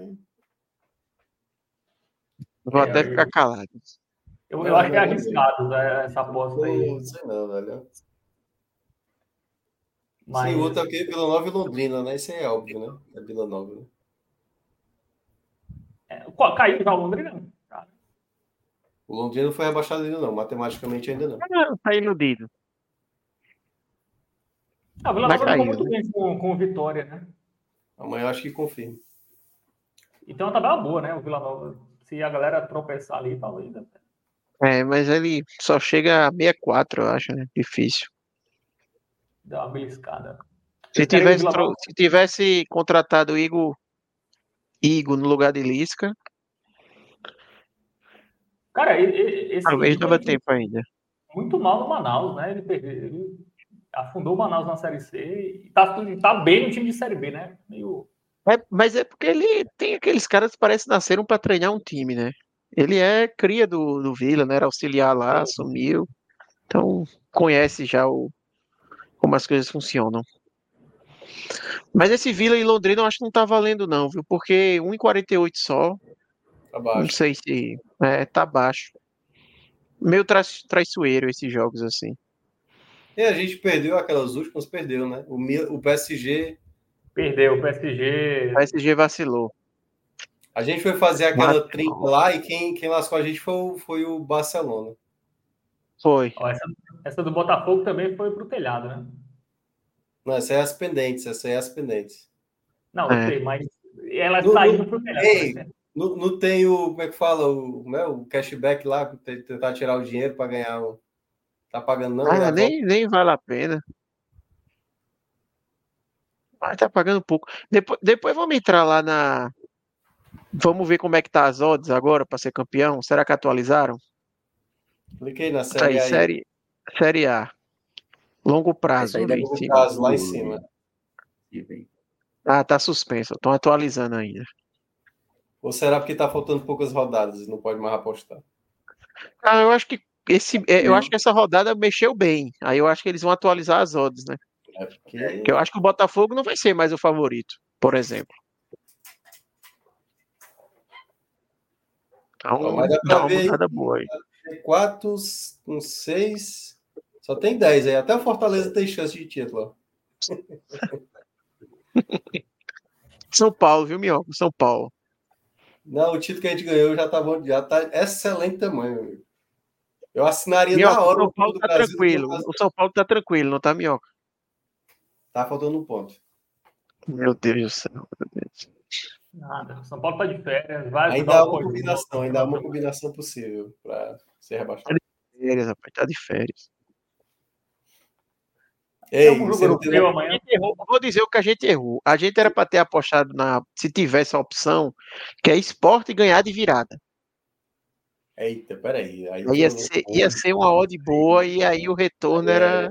É exagero, é era exagero. bom. Mas o, Bom, uma veja, coisa. veja, vamos, vamos lá, vamos, vamos partir do pressuposto que o esporte vence o jogo. Você acha que é mais provável que seja de virada ou ele abrindo o placar? de virada. Então, tá vendo?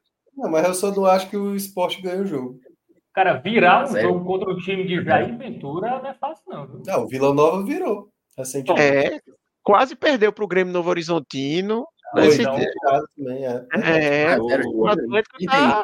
Manda, meu 33 amigo. tempo. É, Atlético não tá essas coisas todas, não. Mas eu, eu acho que amanhã, Amanhã é abre tática- Mas amanhã eu acho que quem abre o placar primeiramente é o esporte. Amanhã eu acho que a primeira alegria na, na ilha vai ser do esporte. Wagner Eu tenho, eu, tenho, eu tenho ido bem, viu, né, nesses palpites aí. Eu, eu acertei o do Botafogo, dizendo que o Botafogo não perderia a liderança. Então, eu acho que amanhã o esporte abre o, abre o placar. É, você disse que o Botafogo ia empatar hoje. ou menos, no tempo, já reta, reta final ali e termina 1 a 0 Como foi, Arthur? Você tinha dito que o, é, que o Botafogo ia empatar hoje.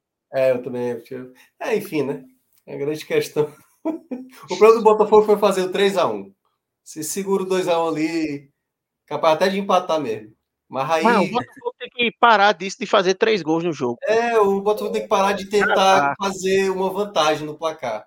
Faz o jogo É. e aí o jogo fica tenso. O jogo Fizer o segundo gol, para de atacar, pô. É, Fazer o terceiro já deu pra ver que não dá certo. Exatamente. Joga todo mundo atrás e tal, enfim. Ei, É outro detalhe que eu, eu 2x0 lembrei. né? Eu lembrei ontem quando estava tendo o jogo. Ontem Arthur até me marcou, né? Dizendo lá no nosso grupo assim: 45, né, Minhoca? Agora tá tranquilo, né? Eu falei: é, falta um ponto. Aí eu lembrei que nos minutos finais do jogo do, contra o Bragantino, tinha acabado o jogo do Fortaleza, e aí tinha uma segunda tela lá na rádio. E foi na hora que apareceu o pênalti pro São Paulo, né? Aí eu falei pro cara: "Ô, vai sair o pênalti aí, porque tinha um delay, né? Aí eu falei: "Ó, vai sair o pênalti aí pro São Paulo. Eu falei, quem quer bater? O Edson. Eu falei, meu Deus do céu, o Edson sabe nem bater pênalti. Vai bater no meio do gol, quem nem saber. Aí fez o gol, o juiz tinha dado 8 minutos de acréscimo, você que bateu 11, 12, 13, e o jogo não acabava. Eu falei, beleza, até o Bragantino empatar. Mas eu fiquei nervoso no final. Eu fiquei, falei, se não ganhar esse jogo aí, a gente perde do, do Santos. Mas, graças a Deus, tinha, tinha um monte de botafoguense comemorando esse gol de Erisson, dizendo: Olha aí, ó, Erisson fazendo gol para ajudar o Botafogo no nosso momento. Todo mundo ajudando o Botafogo, menos ele mesmo, né? Esse é o grande problema. Exatamente. O Botafogo é um agente para dar graça ao campeonato. É o Coringa, é o agente do caos. É, exatamente. Tá funcionando. Tá funcionando. Tá bom, tá bom o campeonato. Pode permanecer assim. Já tá na hora dele reagir, na verdade, né? Para não perder a graça. Eu, pois é. Fechamos. Eu vi um comentário hoje muito maldoso, depois do, do, resultado de hoje, né? Falando assim: você imagina o Botafogo indo para pré-Libertadores, aí pega um timezinho fuleiragem.